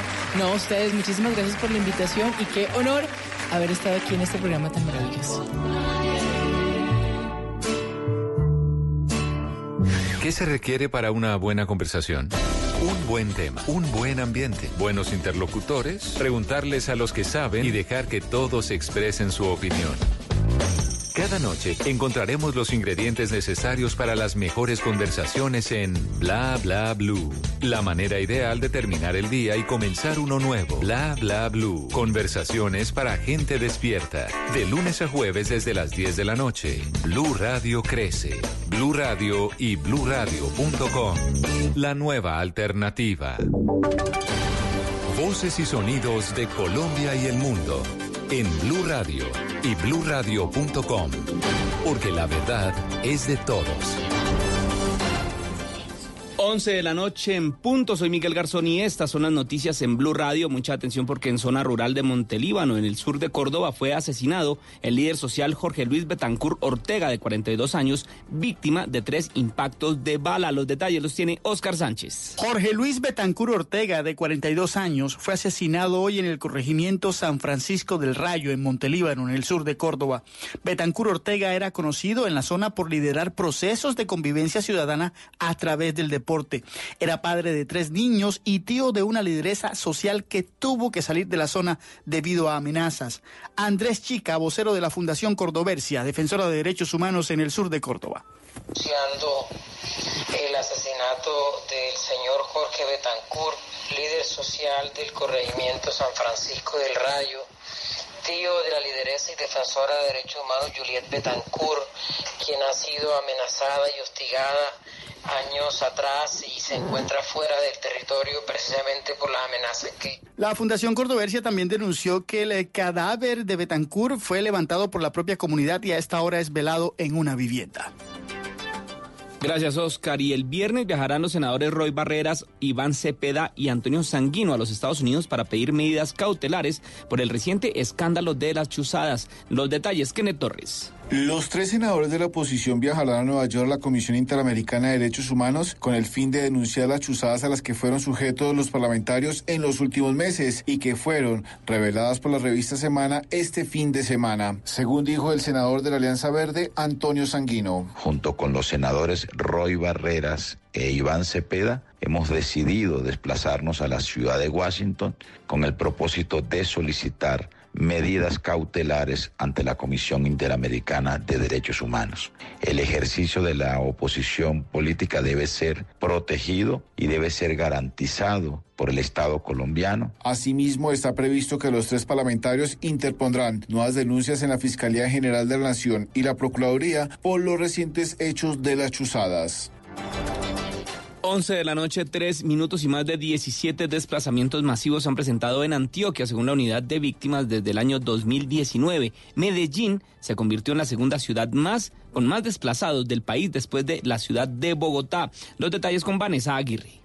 La mayoría de los desplazados llegaron a Medellín y por eso esta ciudad es la segunda con más víctimas del conflicto en el país. La unidad de víctimas informó que en estos 13 días del 2020 van 1.300 víctimas reparadas en 17 municipios de Antioquia con 6.798 millones de pesos. Entre las regiones con más reclamaciones y reparados por culpa del conflicto armado están Urabá, Bajo Cauca, Nordeste, Suroeste Antioqueño y Medellín. Al respecto, el director de la unidad de víctimas en Antioquia, Wilson Córdoba. Esos 17 17 desplazamientos, llevamos más de 11 mil de 11 víctimas en, eso, en esos 17 desplazamientos masivos. Esperamos que no sucedan más.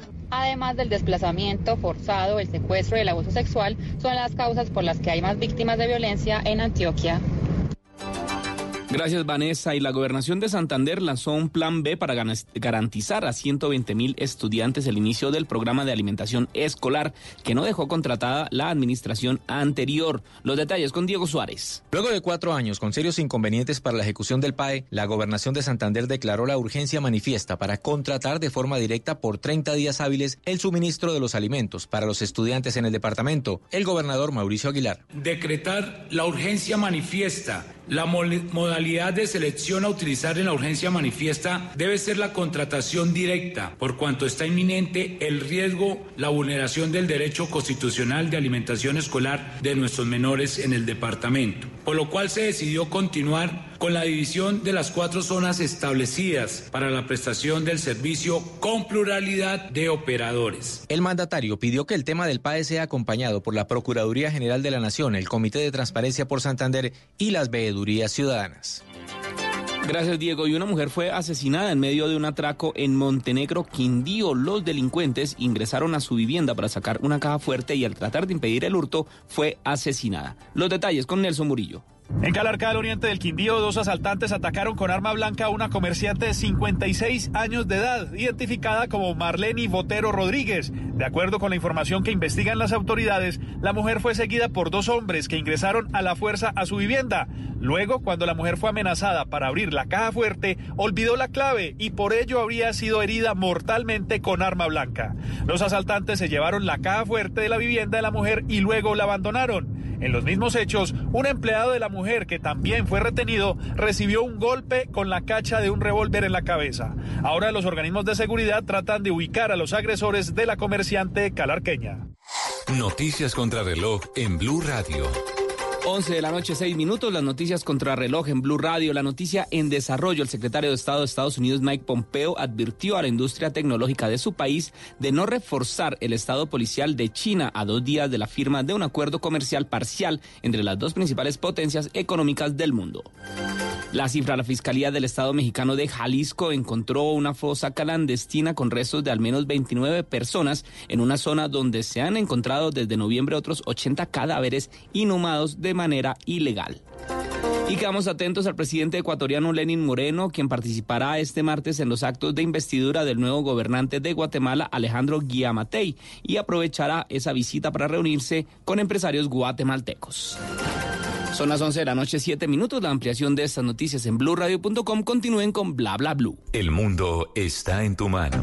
Escúchalo. Noticias de Colombia y el mundo a partir de este momento. Léelo, entiéndelo, pero también opina. Con respecto a la pregunta del día. Comenta. Yo pienso que ese código. Critica. Y sí, pienso que. Felicita. Vean que el pueblo lo está respaldando. En el fanpage de Blue Radio en Facebook tienes el mundo.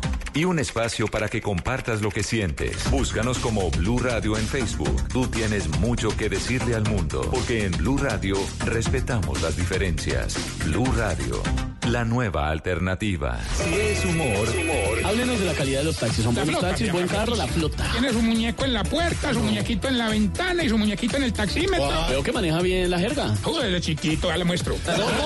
La jerga. Lo, voy, lo voy a sacar. De eso estábamos hablando. Está en Blue Radio. Como dice Aurorita, volvimos a la época de las chuzadas. Pues creíamos que eso no iba a volver a pasar. A este gobierno no le podía pasar porque pues no se podía suceder que cuando vuelve el uribismo al poder vuelve a suceder esto, pero le sucedió. Ninguno de nosotros cree que esas eh, chuzadas fueron ordenadas por el presidente. Pero si el gobierno no es muy vertical y muy drástico en esto, pues termina asociado políticamente con, con eso. Voz Populi. Traigo el peinado ahí de Merlano, con una cola grande, pero partida. Traigo el corte empleado con el salario mínimo, pelado por donde lo vea. De lunes a viernes desde las 4 de la tarde. Si es humor, está en Blue Radio, la nueva alternativa. Estás escuchando Blue Radio, un país lleno de positivismo, un país que dice siempre se puede. Banco Popular. Soy Marta Vélez y cuando dicen que el palo no está para cucharas, yo veo que con él puedo hacer un juguete, una mesa y hasta una bicicleta. Siempre se puede cambiar, trabajando día a día, eso es pensar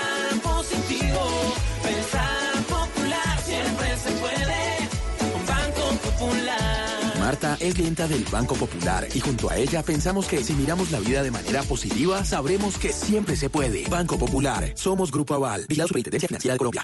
Háblenos de usted. Llámenos al 316-692-5274 y cuéntenos su historia.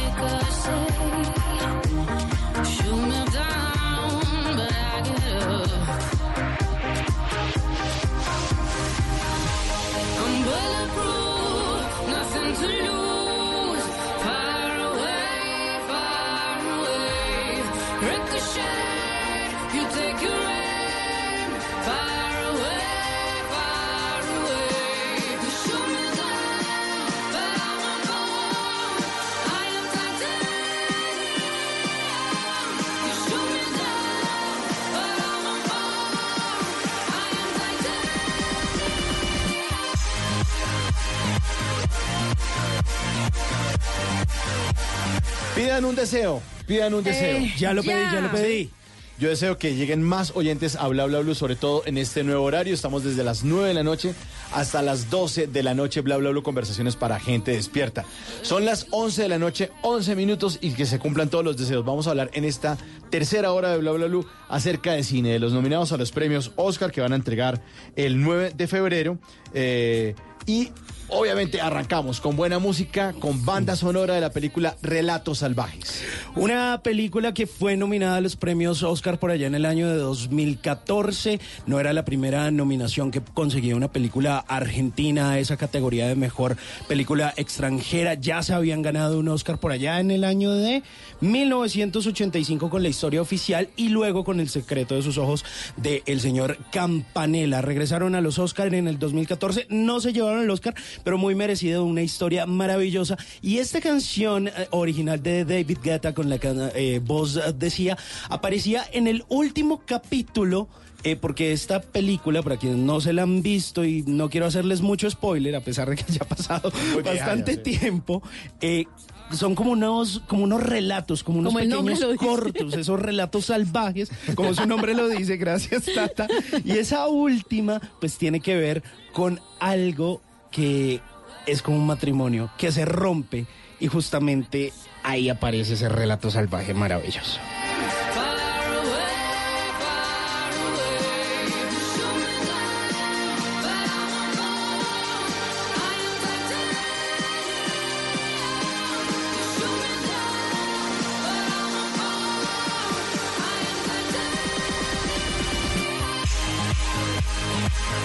Y esta noche tenemos el honor de estar al lado de Pía Barragán, quien hace parte esta noche de la mesa de Bla Bla Bla, ella es periodista, gestora cultural, amante del cine, además es la gerente de distribución de Cine Colombia y quiso trasnochar con ustedes para hablar de los premios Oscar. Pía, bienvenida a Bla Bla Bla. Eh, hola Mauricio, gracias por invitarme. Yo feliz de estar con ustedes hablando de lo que más me gusta, que es el cine.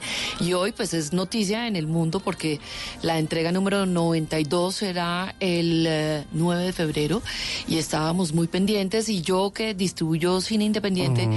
creo que como pocas veces los independientes estamos de, de fiesta y celebración.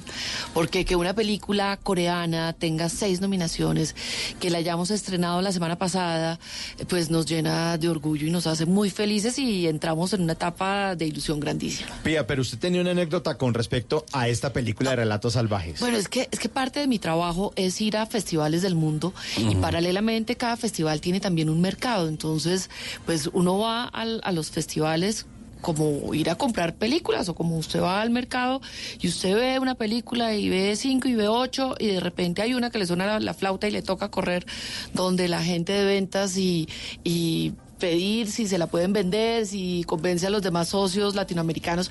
Y cuando vimos esta película con, con mi colega Carlos Llano en Cannes, porque fue una película además que quedó en la competencia oficial de Cannes, que es una cosa rarísima porque las comedias no viajan, las comedias son sobre todo películas que se ven localmente, es muy difícil que el humor viaje internacionalmente. Y que gane premios, además. Eh, y que gane premios y que se distribuya en todas partes del mundo cuando eh, después de haber hecho casi durante hora y media la cola en frente del Gran Palais, porque a uno le toca levantarse a las 7 de la mañana, llegar a hacer la cola a las siete y media, los franceses eh, tienen un control de seguridad insoportable, entonces lo hacen a usted llegar a las 7.45, le abren la puerta faltando 10 para las 8 y a las 8 y cuarto cierran la puerta y el que entró entró y no importa, se queda gente por fuera, a las ocho y media arranca la película. En los primeros seis minutos de relatos salvajes, mire, la sala era toteada de la risa, es algo inusual porque usted no va a los festivales de cine a reírse, va a ver películas un poco, digamos, más serias. Sí, sí, sí. Y resulta que después del primer corto de relato salvaje, porque creo que son seis cortos Ajá. que son A- a- pegados, además, el que es el corto el del avión. avión, claro, el corto del avión, que es, que es lo divertidísimo. Eh, la sala entera era toteada de la risa y por primera vez oímos al unísono aplaudiendo la sala del, del- de- del Teatro Lumière. Era algo inusual que yo en 11 años que llevo yendo a festivales de cine nunca había visto.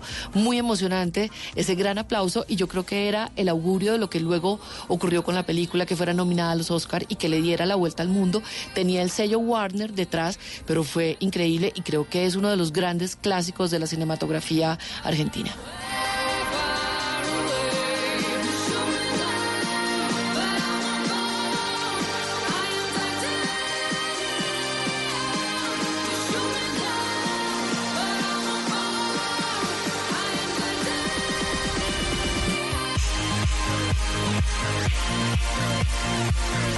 Bueno, estamos con Pío Barragán. Vamos a hablar entonces a las 11 de la noche, 15 minutos aquí en Bla Bla Bla Conversaciones para gente despierta.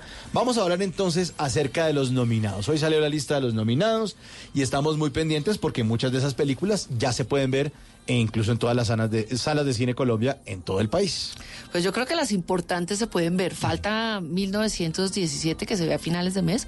Esta semana se estrena Bombshell, El Escándalo y luego también Mujercitas y esta semana también Jojo Rabbit. 1917 se estrena el 23 de enero. Bueno, y escándalo, mañana hay una función Pero especial. yo la pude ver hoy. ¿Y qué tal? La vi antes de venir acá. Pues creo que mm, la película no los va a defraudar. Es una película que seguramente se va a convertir en un clásico de guerra. Eh, viéndola, y no hay que hacer eh, ningún spoiler, no hay que decirle a la gente muchas cosas de la historia. Es una historia de amistad de dos soldados que al final eh, de la Primera Guerra Mundial tienen una misión y aunque sea una película de guerra, también es una historia de amistad, de, lealtad, de la vida fundamentalmente, porque cuando usted habla de la guerra, creo que también uno habla de, de muerte, obvio, pero también está hablando de la vida. Y eso es lo que, lo que me conmovió mucho de esta película, que es eh, dos soldados que tienen una misión y uno de ellos fallece y el otro siente el deber de cumplir su misión hasta el último minuto. Es una sola toma secuencia, realmente hay, hay dos planos y esto para explicarle al público qué significa. Es que no hay cortes entre escena y escena. Y eso ¿no? hace que la cinematografía sea es- de un rigor increíble porque todo tuvo que haber sido muy preparado.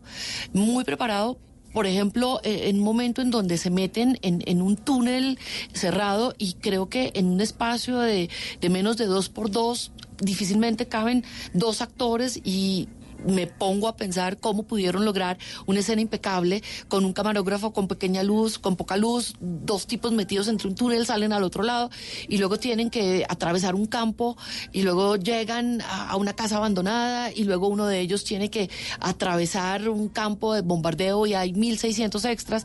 Entonces suceden muchas cosas y todo tuvo que ser como la película Birdman, que yo creo que ustedes se acuerdan Ajá, de sí, ella, claro. muy bien coreo- coreografiado. Eh, igual que la película El hijo de Saúl, que ganó el premio Oscar como Que mejor película como- extranjera, que era también un, un plano secuencia de un eh, de- prisionero eh, durante la guerra judío que tenía que ayudar a, en un horno de cremación eh, a sacar cuerpos, a meter cuerpos. Y la, la- la cámara estaba al lado de él todo el tiempo. Acá la cámara se mueve y creo que Sam Mendes sí hace un trabajo excepcional, increíble, porque la cámara se mueve por todas partes, pero es el ojo también nuestro, el de los espectadores, que funciona como un testigo que le permite a uno a veces montarse en, una, en, un, eh, en un camión, bajarse del camión, tirarse al río cuando el protagonista se tira al río, eh, salir. Entonces, realmente creo que es una película impresionante. Es una película que además está planteada como si fuera una película épica, ¿no? como una gran historia. Y por eso entiendo que le dieron el, el Globo de Oro y que haya tenido pues todas las nominaciones, 10 nominaciones. 10, una menos que de Joker, que tuvo 11, ¿no? Bueno, eh, precisamente hablemos de eso. Joker, de Joker tuvo eh, 11 nominaciones, el irlandés 10 nominaciones eh, y de ahí para abajo. O sea, es- eh, yo creo que el Joker va a ser el que va a barrer seguramente el 6 de febrero o no, o normalmente ese tipo de cosas Usted no con su ojo Pues, crítico. yo, yo su creo, yo ¿cómo lo creo que eh, yo creo que no no es una película que vaya a barrer. No sé cuál es la que más Óscares se va a llevar. Hoy no tuve tiempo de hacer la cuenta, pero creo que de Joker sí tiene varias cosas. Tiene que uno no tienen las asegurado, demás. ¿no? El de Pues mejor tiene, tiene tiene la mejor taquilla, tiene el mejor box office y es una de las pocas películas que ya llegó en su eh, recorrido internacional a, a un billón de dólares, que eso es excepcional y muy pocas películas lo logran. Entonces, haberse ganado ya al público, eso es increíble y creo que no hay ninguna otra película tan taquillera, porque las películas taquilleras de, de Disney se quedaron, digamos, por fuera. Está Jojo Rabbit, pero no va a ser ni no va a alcanzar a The Joker. Incluso Endgame solo tiene una nominación. Sí, eh, exactamente. Entonces creo que The Joker ya tiene muchas cosas ganadas. Es una película que combina los premios y también el beneplácito del público, que eso es excepcional. Eh, yo creo que seguramente se va a ganar mejor actor, porque no creo que haya nadie más que le vaya a quitar el, el- el premio a The Joker y creo que Joaquín Phoenix, después de creo que cuatro nominaciones a los Oscar, se va a llevar su Oscar y va a hacer un discurso así irreverente como, como él es, único, excepcional, eh, le va a jalar, a jalar las, las orejas a la humanidad y se va a reír un poco y, y, y bueno, esperemos a ver también Bye. Qué pasa con lo Y está peleando, sí, está peleando en esa categoría de actor con Antonio Banderas por Que eso también es una sorpresa, ¿no? Que vuelva sí. ahí. Pues yo no, yo, yo, para mí no fue tanto una sorpresa. Yo creo que Antonio Banderas y el sello de Almodóvar eh, y el papel que hace también es un gran papel para él. Creo que después de que lo habíamos visto, incluso el gato con botas haciendo la, la La voz, voz. creo que sí hace un papel en donde uno siente que no es Antonio Banderas, que, que se quita su máscara, que eh, emocionalmente su cabeza, su corazón y sus tripas está, están en- representando a Almodóvar y lo hizo muy bien. El, el- el beso, los momentos de alegría, de tristeza, la relación con su madre, sus recuerdos, sus ilusiones. A mí me encantó el papel de Antonio Banderas y creo que sí se merecía esa nominación y estoy muy contenta y creo que va a ser muy feliz. Ya es un gran triunfo para él haber llegado hasta acá. Pues ahí está Antonio Banderas eh, con Adam Driver Sí, también. con Dolo- Dolor y Gloria, eh, Leonardo DiCaprio con eh, hace una vez en Hollywood, Once Upon a Time in Hollywood, Adam Driver con Historia de un matrimonio, eh, Joker con Joaquín Phoenix eh, y está Jonathan Price que es el de los dos papas, que es la película de Netflix, que es una maravilla esa película. Sí, esa, esa película yo creo que eh, además es muy fácil verla, ¿no? En un computador o en un teléfono es facilísimo verla y creo que eh, le conviene también a Jonathan Price el, el gran parecido con el con el, ¿Con el Papa? Francisco, el Papa Francisco. Francisco. Yo cuando vi la película recién salida no había, no quería y, y normalmente como que no quiero leer mucho sobre las películas, sino enfrentarme de una manera un poquito más virginal a las películas. Me sorprendió el, el- el acento argentino y dije, pero ¿a qué horas este tipo habla como un argentino? Y, lo, y, y tuve que googlear y efectivamente no, él, él habló, se aprendió los parlamentos, pero luego un actor lo dobló a él y, en- y, y a mí me engañaron porque yo creía que el tipo hablaba perfectamente Ah, no, ah, no español. él. No. Ah, hemos sido No, no, engañados. no, Ah, claro. Eh, eh, y él aprendió los parlamentos, pero después hubo un actor argentino que, Que lo, dobló, pero se siente tan natural y creo que el, el doblaje es perfecto, no se nota nada en el lip sync y cuando el tipo estaba hablando en Buenos Aires ante su iglesia, yo sentía que efectivamente Sí. era, era el Papa Bergo- Bergoglio y era, era muy sorprendente.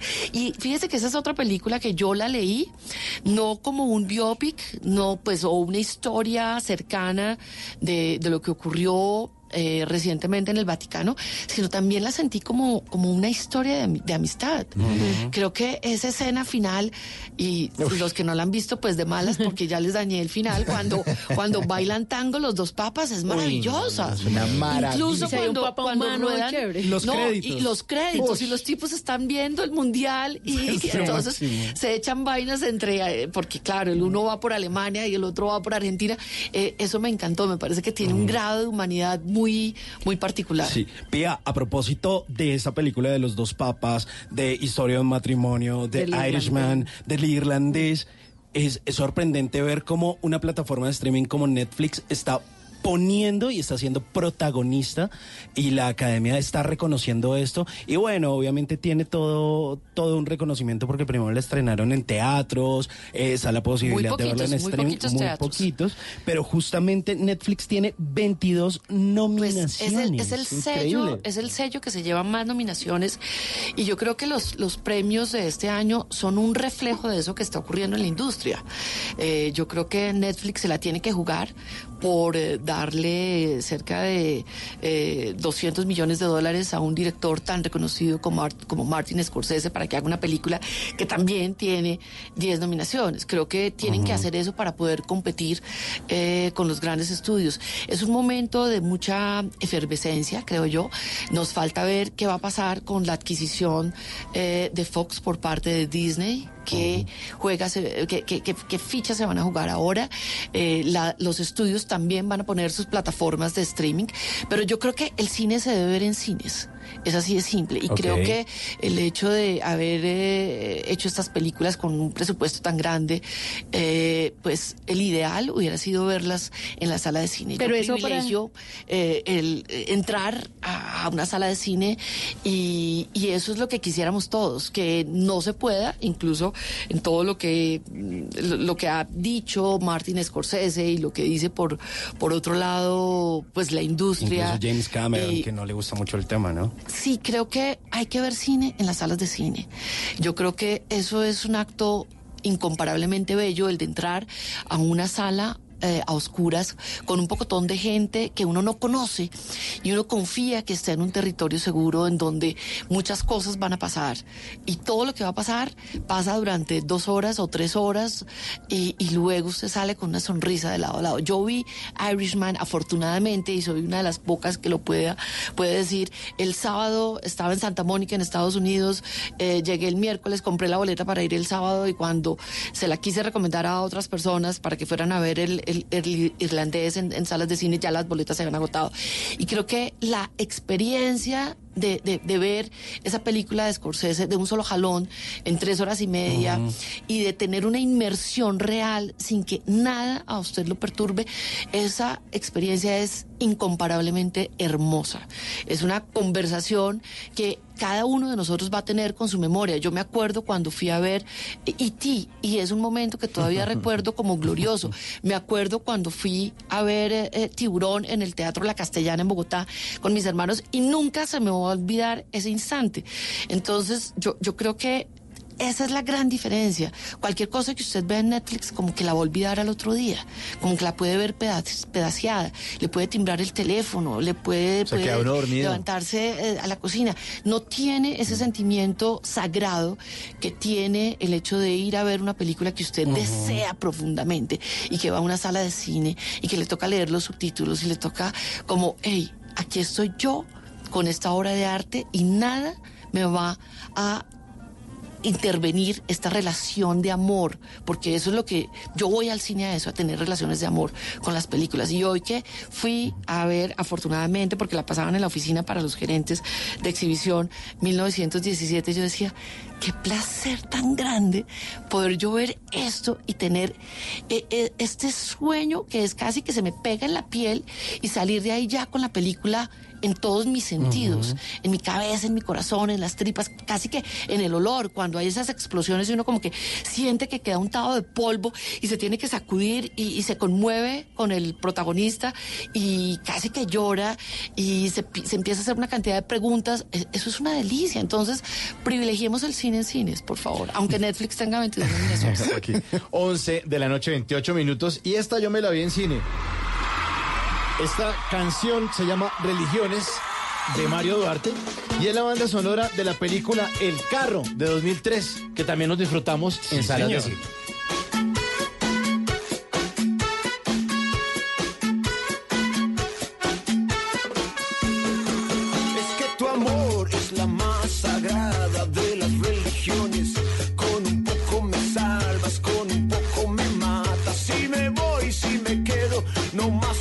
Al final de cuentas, somos locos corazones.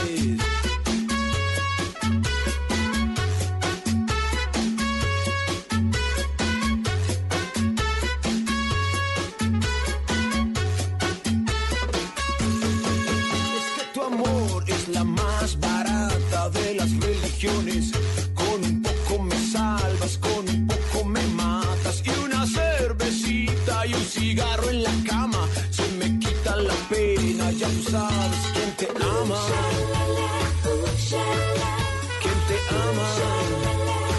Ja, ja, ja. Dame algo,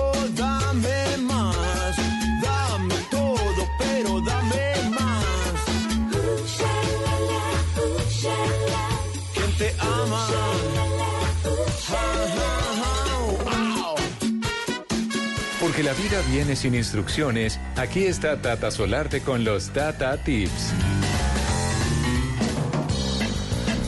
Porque la vida viene sin instrucciones aquí en Bla Bla Blue. Le damos consejitos para hacer la vida más fácil. Y a las 11.30 minutos, hoy todavía usted se encuentra con una persona y le dice feliz año. Sí, Hoy todavía usted dice, el año no ha empezado para mí, apenas voy a empezar. O de pronto, hoy lunes, más de uno dijo, hoy sí empieza el año y hoy sí hago la dieta. No, mis vecinos todavía tienen el árbol de Navidad prendido. No le puedo creer. Si me dan Sí. ganas de timbrar y decir, señor, hoy es 13 de enero. Ya se acabó Hoy es esto, a ver. 44 de diciembre que estamos celebrando.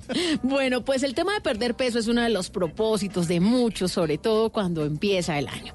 Pues le cuento que encontré un batidito de estos que son ricos, fáciles de hacer y ayudan a quemar calorías y sobre todo a elevar la temperatura corporal. Y lo hace un ingrediente que es el jengibre. Entonces, en un licuado de manzana verde, jengibre, usted puede quemar las calorías y ojo, porque a uno siempre le dicen que por la noche nada de frutas. Pero este médico nutricionista da este consejo porque dice que en la noche el jengibre tiene propiedad de elevar la temperatura corporal y el licuado manzana verde jengibre funciona como un antioxidante y el jengibre rallado ayuda a quemar calorías todo mientras usted está durmiendo. Así que si no es de dietas, si no es de ejercicio, pero quiere estar un poquito más saludable Ajá. en este año, aproveche y haga esto. Manzana, jengibre, se lo toma antes de dormir y mientras duerme quema calorías. Aparentemente buenísimo. funciona. ¿En dónde le pueden consultar o sugerir Tata Tips? Tata? En arroba Tata Solarte, esa es mi cuenta en Instagram, ahí los leo, ahí los espero y también recibo sugerencia de tips que ustedes hayan puesto en práctica. Bueno, le tengo más bandas sonoras. A ver. ¿De quién, Aquí de está quién? Cariñito Rodolfo Icardi de los hispa- y los hispanos, ¿no? Banda sonora de la película Te Busco. ¿Se Uy, con acuerdan? Robinson Díaz. Con Robinson Díaz, Te Busco de 2002. Aquí en Bla Bla Blue.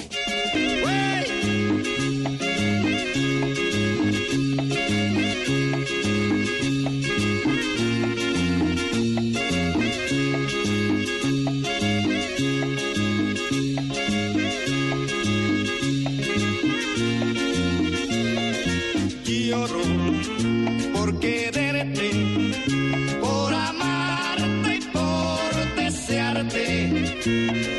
Lloro por quererte, por amarte y por desearte.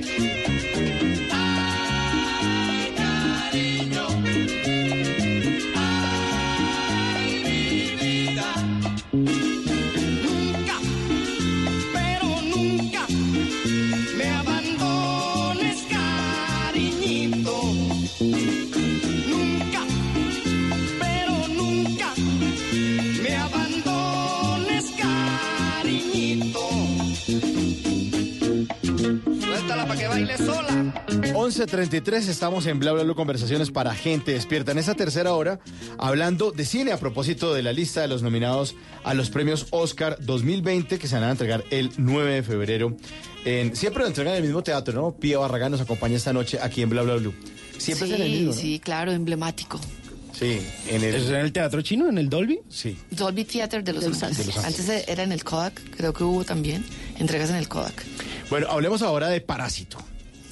Ah, bueno, Parásito. Parásito, pues es una película sorprendente porque eso es como entrar a un parque de diversiones donde usted no sabe muy bien qué es lo que le va a pasar, ¿no? Entonces usted entra todo feliz y le dicen, bueno, coja por la puerta a la derecha, suba, baje.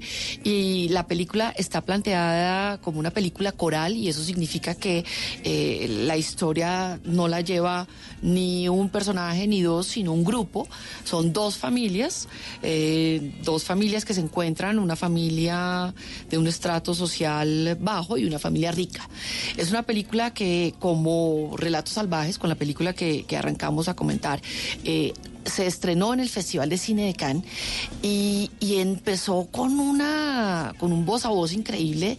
Yo entré a, a verla en Cannes, me tuve que salir y desafortunadamente todo el mundo después hablaba de Parasite y, del- de- y luego del premio pues todo el mundo quería la película. Terminé viéndola en el Festival de Toronto y, es una película que incluso a la gente que está acostumbrada a ver mucho cine, a la gente de la industria que puede ir a un festival y verse siete películas al día. Incluso a esos especialistas la película los sorprendió. Y empezó a tener, eh, a subir como la espuma, a venderse en todos los territorios, porque Parasite es una película independiente, es decir, que no tiene a ningún sello de ningún gran estudio detrás. Y esas películas se es tienen que abrir. O sea, Sí, les toca más duro. Se tienen que abrir eh, paso a empujones, les toca mucho más duro porque tienen que vender a un distribuidor en Europa o a uno en Alemania y a uno otro a en uno. Inglaterra y a otro en Francia y en América Latina. Entonces tenemos que reunirnos todos los distribuidores amigos de un consorcio en América Latina para decir, mire, tenemos esta plata, ¿será que sí, será que no? Y, y la película ha sorprendido muchísimo porque tiene más de 100 premios internacionales, que ese, yo creo que es una de las cifras récord. Eh, obviamente es parte del producto de lo que está pasando en este momento en Corea. Eh, en Corea eh, se estrenan 1.100 películas al año, pero de, de esas 1.100 películas, 450 son películas coreanas. Ellos tienen una política de promoción de la cultura coreana excepcional. Entonces, eh, Bong Joon-ho hace parte de, de- de ese semillero de grandes creadores coreanos y, y además creo que la película eh, se conecta con cualquier tipo de espectador porque plantea también una crítica social muy fuerte y es muy particular porque no- uno está acostumbrado a que las películas taquilleras como que no se meten en esos temas, ¿no? Ajá. Como que son no, no, no son películas autorales ni que planteen grandes preguntas y esta es una película que comercialmente es hiper exitosa, ha recaudado 130 millones de dólares en el mundo, Wow. 25 millones de dólares en Estados Unidos, en Corea 75 millones de dólares y también plantea muchos interrogantes sociales, además de una excelente cinematografía, de un guion excepcional, porque es una idea ori- original, entonces véanla también sin leer nada. Ojalá que los oyentes que están del otro lado acepten el reto, el Parasite Challenge, y vayan a ver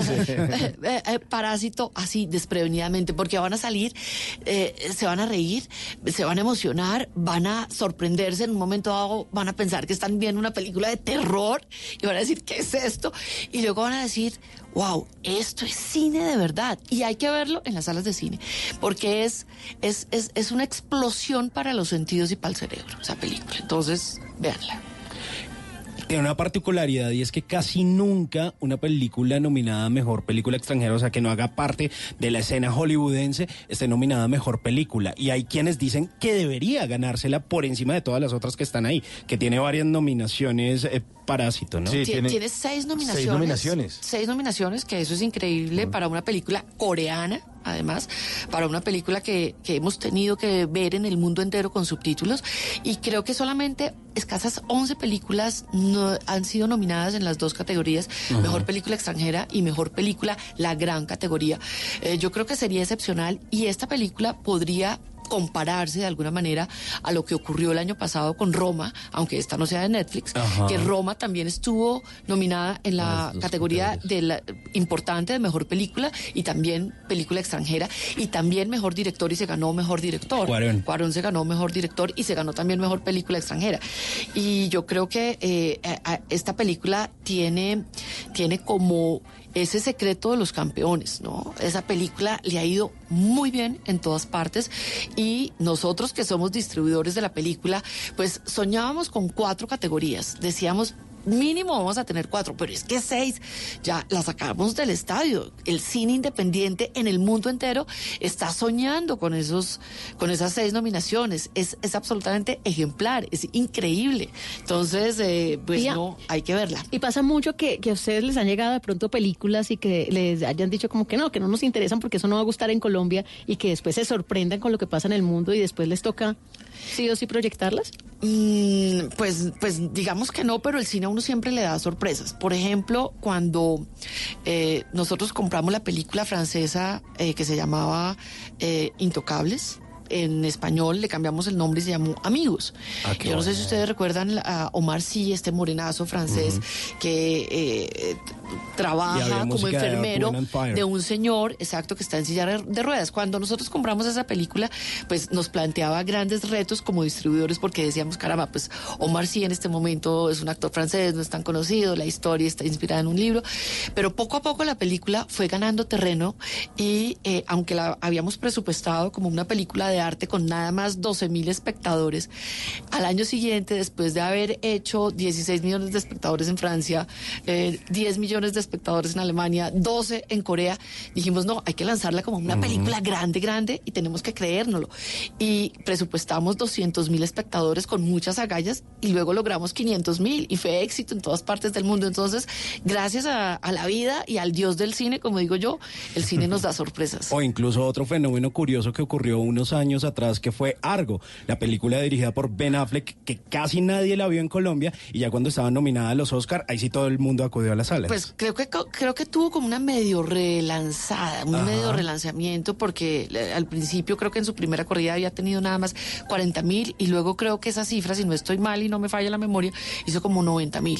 Entonces, Y el pues mismo yo creo de la que, serpiente, creo que eh, pasó yo lo creo que mismo. eh, el, el-. Oscar es un es un señorcito que nos sirve a los distribuidores y, y hay mucha gente que se deja seducir por Don Oscar. Entonces, eh, digamos que como campaña de mercadeo ya próximamente la semana entrante tendremos, por ejemplo, el pasaporte del Cine Copaz. Ay, ese es buenísimo. Y, es que- y- y qué delicia que, que usted eh, tiene el pasaporte y puede a un menor precio ver todas las películas que estén nominadas. Entonces yo creo que, por ejemplo, eh, una película como Bombshell, El Escándalo, y quizás los señores como que dicen, no, tres viejas en una ficha y yo no voy a ver eso. Pero de pronto con el pasaporte seguramente que sí van a ir y gente que eh, tradicionalmente diría, una película coreana, no, yo no veo cine coreano, sino solamente o doblado o cine gringo. Y yo creo que con el, con el cine Copaz pues se van a entusiasmar y sí van a verlo. Entonces, 11 aprovechar. de la noche, 49 minutos, nos acompaña Pío Barragán, periodista, gestora cultural y además gerente de distribución de Cine Colombia, hablando esta noche de cine aquí en Bla Bla Blue. Esta es la banda sonora de la película El amor en los tiempos del cólera. Hay amores, Shakira.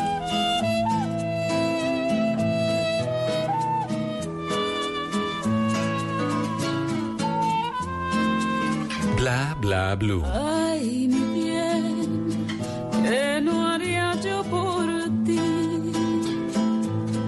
Por tenerte un segundo, alejados del mundo y cerquita de mí. Ay, mi bien, como el río Magdalena que se funde en arena del mar. Quiero fundirme yo en ti. Hay amores que se vuelven resistentes a los daños, como el vino que mejora con los años. Así crece lo que siento yo por ti. Hay amores esperan al invierno y florecen. Y en las noches del otoño reverdece, tal como el amor que siento yo por ti. ¿Es usted de los que ve con mucha frecuencia el doble chulo azul? O quizás de esos que de príncipe azul no tienen ni el caballo. Mejor tome nota y aprenda a echar el cuento para que no lo dejen en visto. Pero miren quién llegó. Ay, para que vean. My Little Pony, que viene hoy eh, con un par de... rega- Ya, calmado, calmado. Está madrugando el Little Pony, ¿no? Porque antes era esto de después de las 12 Sí, de la noche. era, era- no, ya me tocó regularlo, ajuiciarlo, Ah, qué porque estaba bueno. muy trasnochador y, y- y ya me estaba cogiendo mañas, My Little Bueno. Pony. Entonces, eh, el día de hoy les trae un par de regalos. Le trae a Pía unos limones. Ah, qué bueno. A, a Tata también le trae unos limones, My Little Pony. Salúdelo, Tata. Mua, mua, mua. Muy bien. Y a Mauricio un abrazo grande. Eso, ¿No le trajo limones? No, a no, no, No, a Mauricio no. Que si no. el cielo me cae el limón. bueno, ¿qué daticos tiene para Pues, que no lo dejen en póngale visto? cuidado eh, que la vez pasada eh, salimos con, con una mujer a la que le gustan muchísimo los limones. Entonces usa el limón para echarle al pescado, limón para el tequila, me- mejor dicho, para todo. las heridas, limón y sal, para lo que quiera.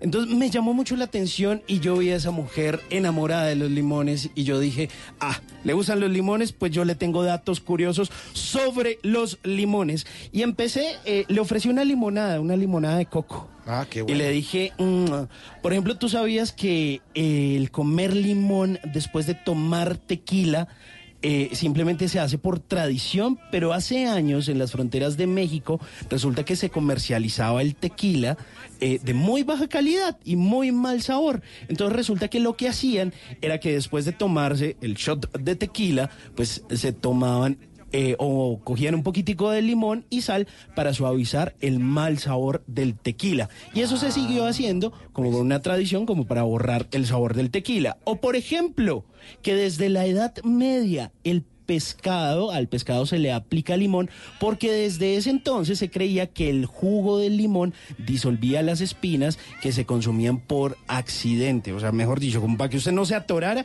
échale el limoncito, que eso fluye. O por ejemplo, que el limón fue introducido a España por la conquista de los árabes en aquellas cruzadas y todo este tema.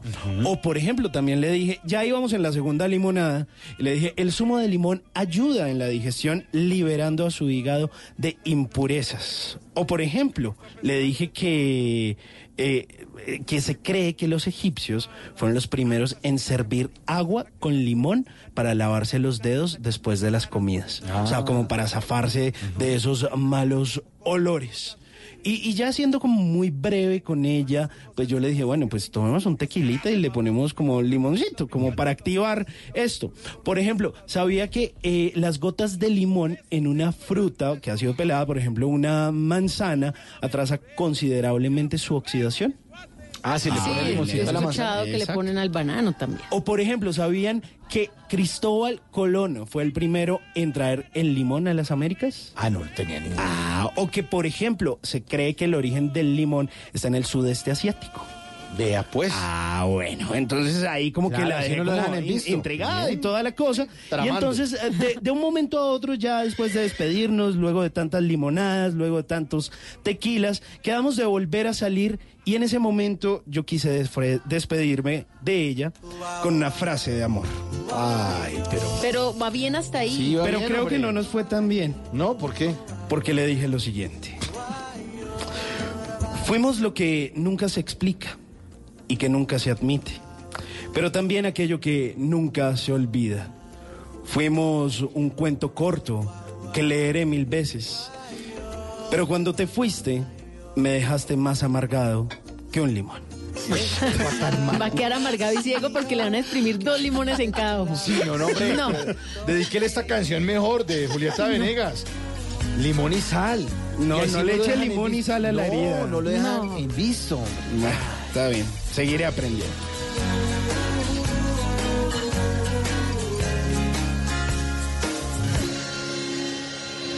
Tengo que confesar que a veces no me gusta tu forma de ser. Luego te me desapareces y no entiendo muy bien por qué. No dices nada romántico cuando llega el atardecer. Te pones de un humor extraño con cada luna llena al mes. Pero todo lo demás le gana lo bueno que me das. Solo tenerte cerca, siento que vuelvo a empezar. Quiero con limón y sal, yo te quiero tal y como estás, no hace falta cambiarte nada. Yo te quiero si vienes o si vas, si subes y bajas y no estás seguro de lo que sientes.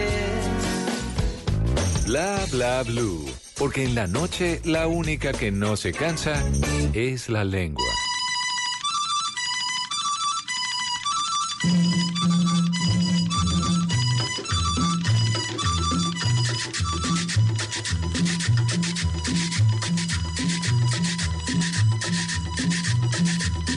Abran los bracitos, 11 de la noche, 49 minutos, seguimos en Bla Bla Bla, conversaciones para gente despierta, estrenando horario ahora de 9 de la noche a 12 de la noche, y en esta tercera hora estamos hablando acerca de cine, estamos con Pía Barragán, periodista, gestora cultural y además amante del cine, gerente de, de distribución de Cine Colombia, y esto que oyen ustedes de fondo es la banda sonora de Pájaros de Verano, la cumbia zampuesana. Qué gran peli- película, Pájaros de Verano, ¿no? Es tremenda película, Tremenda película. Y además estuvo en la preselección el año pasado, eh, que camino a los Oscar, pero finalmente no quedó dentro de las cinco. ¿Qué pasó ahí? ¿Qué pasa cuando están como preseleccionadas? ¿Quién las, como que tan cerquita y como que no pasa? Igual como que también había una preselección de monos, pero como que no pasó. ¿Qué ocurre No, ahí? yo, yo- yo creo que no solamente hay que hacer buen cine, sino que los astros se alineen. Porque, por ejemplo, Monos, este año, pues es una película, es la película colombiana con más espectadores en 2019. 270 mil personas vieron Monos. Es una película que se estrenó en Sundance, que se gana en Sundance el premio de mejor película eh, del- en la categoría mundial, que va a- a- al Festival de Cine de Berlín, que se ve en todas partes del mundo. Y claro que soñábamos con que estuviera nominada, pero resulta que la, no sé, digamos, son muchas variables. Yo creo que mm, Alejandro es un tipo muy joven. Alejandro está haciendo, Alejandro Landes, el director de Mono, solamente de su tercera película. Eh, creo que tiene muchos años para seguir haciendo cine. Es una película que, que es distópica, que es muy juvenil, es muy, muy, muy eh, agresiva de alguna manera. Y yo creo que los que eligen en la mejor categoría de película extranjera, pues les gusta un cine un poquito más complaciente, un poco más tradicional. Y Monos era demasiado disruptiva. Es una película... eh, valiente, con un coraje increíble y no tiene actores conocidos. Alejandro Landes tampoco es un tipo muy conocido. Entonces yo creo que era muy difícil que estuviera y al ser distribuida por Neon, la misma distribuidora que está distribuyendo Parasite y que está distribuyendo la película francesa, por ejemplo, La Fille en Feu, yo creo que ellos se la jugaron por la película un poco más segura y Bong Joon-ho pues es un director más conocido, eh, tiene mm, un poquito más de peso, digamos, y de tradición en la industria eh, gringa, y yo creo que se la, se la jugaron por esa. A mí me dolió que no quedara ni siquiera en el shortlist, pero bueno, tendremos a Alejandro Landes para rato. En el cine funciona igual que con la música, el tema de las maquinarias que hacen determinante o no una nominación. Pues yo creo que eso es más difícil porque es que el- en las películas se ve. Todo está ahí. Eh, eh, 1917 eh, es una película eh, que tiene una cinematografía perfecta y puede que la gente hubiera quedado un poco descontenta con los globos de oro y por qué no le dieron a Martin Scorsese y al eh, Irishman o a The Joker. Pero cuando uno ve las películas, de verdad que si hay una película que logra eh, ampliar el horizonte del cine, es una película que merece un reconocimiento. Pero a veces hay películas como, a mí me pasó con Gravity. Yo me vi esa película y ganó mejor película y yo decía, no pero ¿por qué le ven esa película? Pero Gravity tiene, tiene unos 50 primeros minutos excepcionales. Puede que al final uno ya como que descubra, descubra el jueguito. Pero creo que cada una tiene como, como, como eso. Yo creo que, yo creo que pues también hay momentos de suerte y políticamente eh, es una academia que también es muy fácilmente influenciable. Yo creo que ahorita la película 1917 es una película que habla de la guerra y, y la guerra, bien, mal o regular, nos está desafiando permanentemente. Pero Sam Mendes es un director inglés. Entonces, pues hay muchas cosas que, que, que yo creo que uno tiene que sopesar. Y obviamente los estudios, pues los estudios mantienen Hollywood. Y es lo- esas seis grandes compañías, ahora, ahora solamente cinco, que son Disney, Fo- con Fox, Warner, Paramount, Universal y Sony, manejan el 86% del mercado internacional. Y todo lo que se hace fuera de Hollywood se llama cine independiente.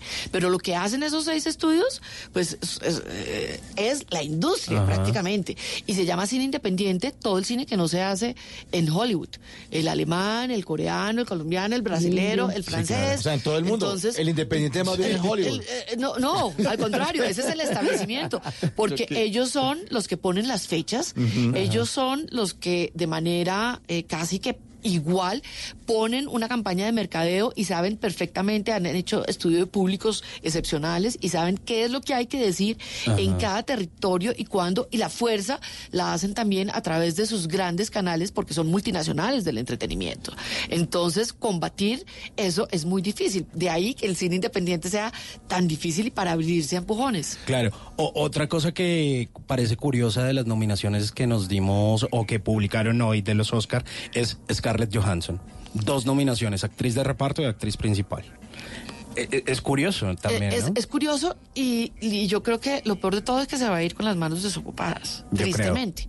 Porque, porque no creo que se le, le den el Oscar por eh, actriz secundaria, que es la nominación de Jojo Rabbit, y tampoco creo que se lo den por eh, porque se lo de van a dar a, a Laura Dern, que es la abogada en, en la historia de un matrimonio, y creo que tampoco se la van a dar en, eh, en actriz principal, porque viendo lo que ha hecho René Zellweger con Judy Garland, pues la academia y, y todos son ma- mayores, mayores como yo con canas, mucho más mayores, creo que se lo van seguramente a dar a ella, porque Judy Garland es el primer ángel de Hollywood, es, es la primera gran niña cantante abusada y que termina mal. Su historia desafortunadamente termina mal. Ojalá vayan a ver la película para, para que los jóvenes entiendan cómo eh, Amy Winehouse no es solamente Amy, hay antecedentes de Amy Winehouse y casi que uno podría decir que Judy Garland es su antecesora. Entonces yo creo que pues hay muchas cosas ahí que pesan y, y no hemos hablado tampoco pues de, de estas dos mujeres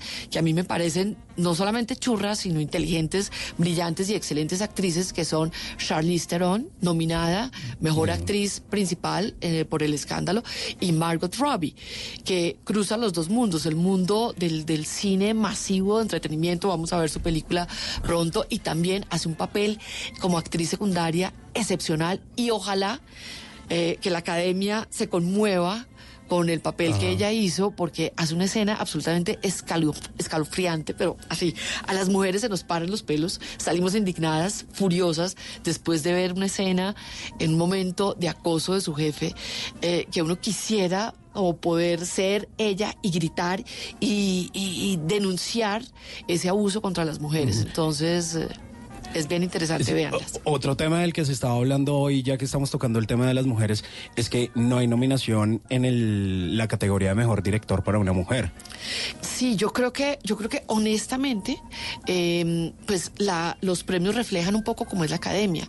Si el 70% de los que son miembros de la academia son hombres, pues el 70% vota.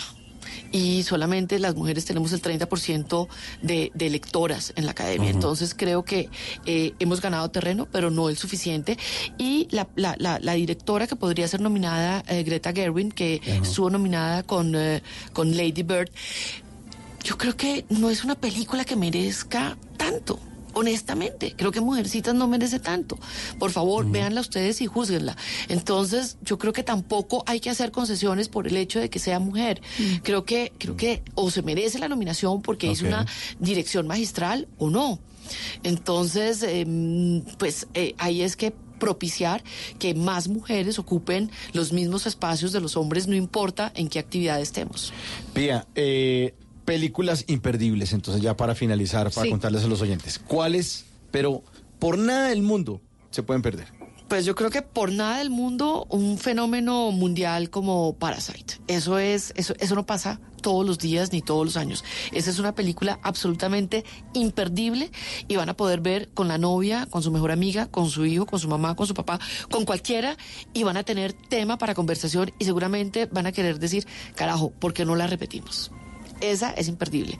Eh, creo que de los estrenos que vienen, eh, las mujeres, y si son periodistas o si han tenido algún tipo de acoso en el trabajo, no dejen de ver el escándalo. O sea, esa película merece ser vista sobre todo por mujeres y, y además a los que les interese el maquillaje pues tiene nominación a mejor maquillaje creo que de lo que viene eh, indiscutible ver también Judy Judy Garland, porque René Zellweger es muy difícil hacer papeles eh, representando a personajes que ya hayan existido y biopics pocos como recientes, creo yo. René Zellweger es una gran actriz, ella ya se ganó un Oscar, pero merece ser vista en esta película. Y además, 1917, Sam Mendes es un hiperdirector, director también de teatro, y creo que ha hecho también una película inolvidable. Pues Pía, muchas gracias por habernos acompañado esta noche aquí en Bla Bla Blue. Y No, para usted, ¿cuál es la mejor película? ¿Cuál Eh, ganaría? Ay, pues yo, si hiciera apuesta, Sí. eh, se lo pondría todo a Parasite. Es improbable, pero creo que sí, Parasite se merece, se merece muchas más cosas porque cuando uno hace eh, películas con plata de los estudios es como un banco. Bueno, listo, gire. Pero es que Parasite ha sido hecha con mucho cariño, eh, con un grupo de amigos prácticamente, porque el director eh, Bong Joon-ho trabaja solamente con amigos y concibió la idea, la escribió, eh, fue el director. eh, y, y ha hecho todo muy bien. Entonces, para mí que trabajo y que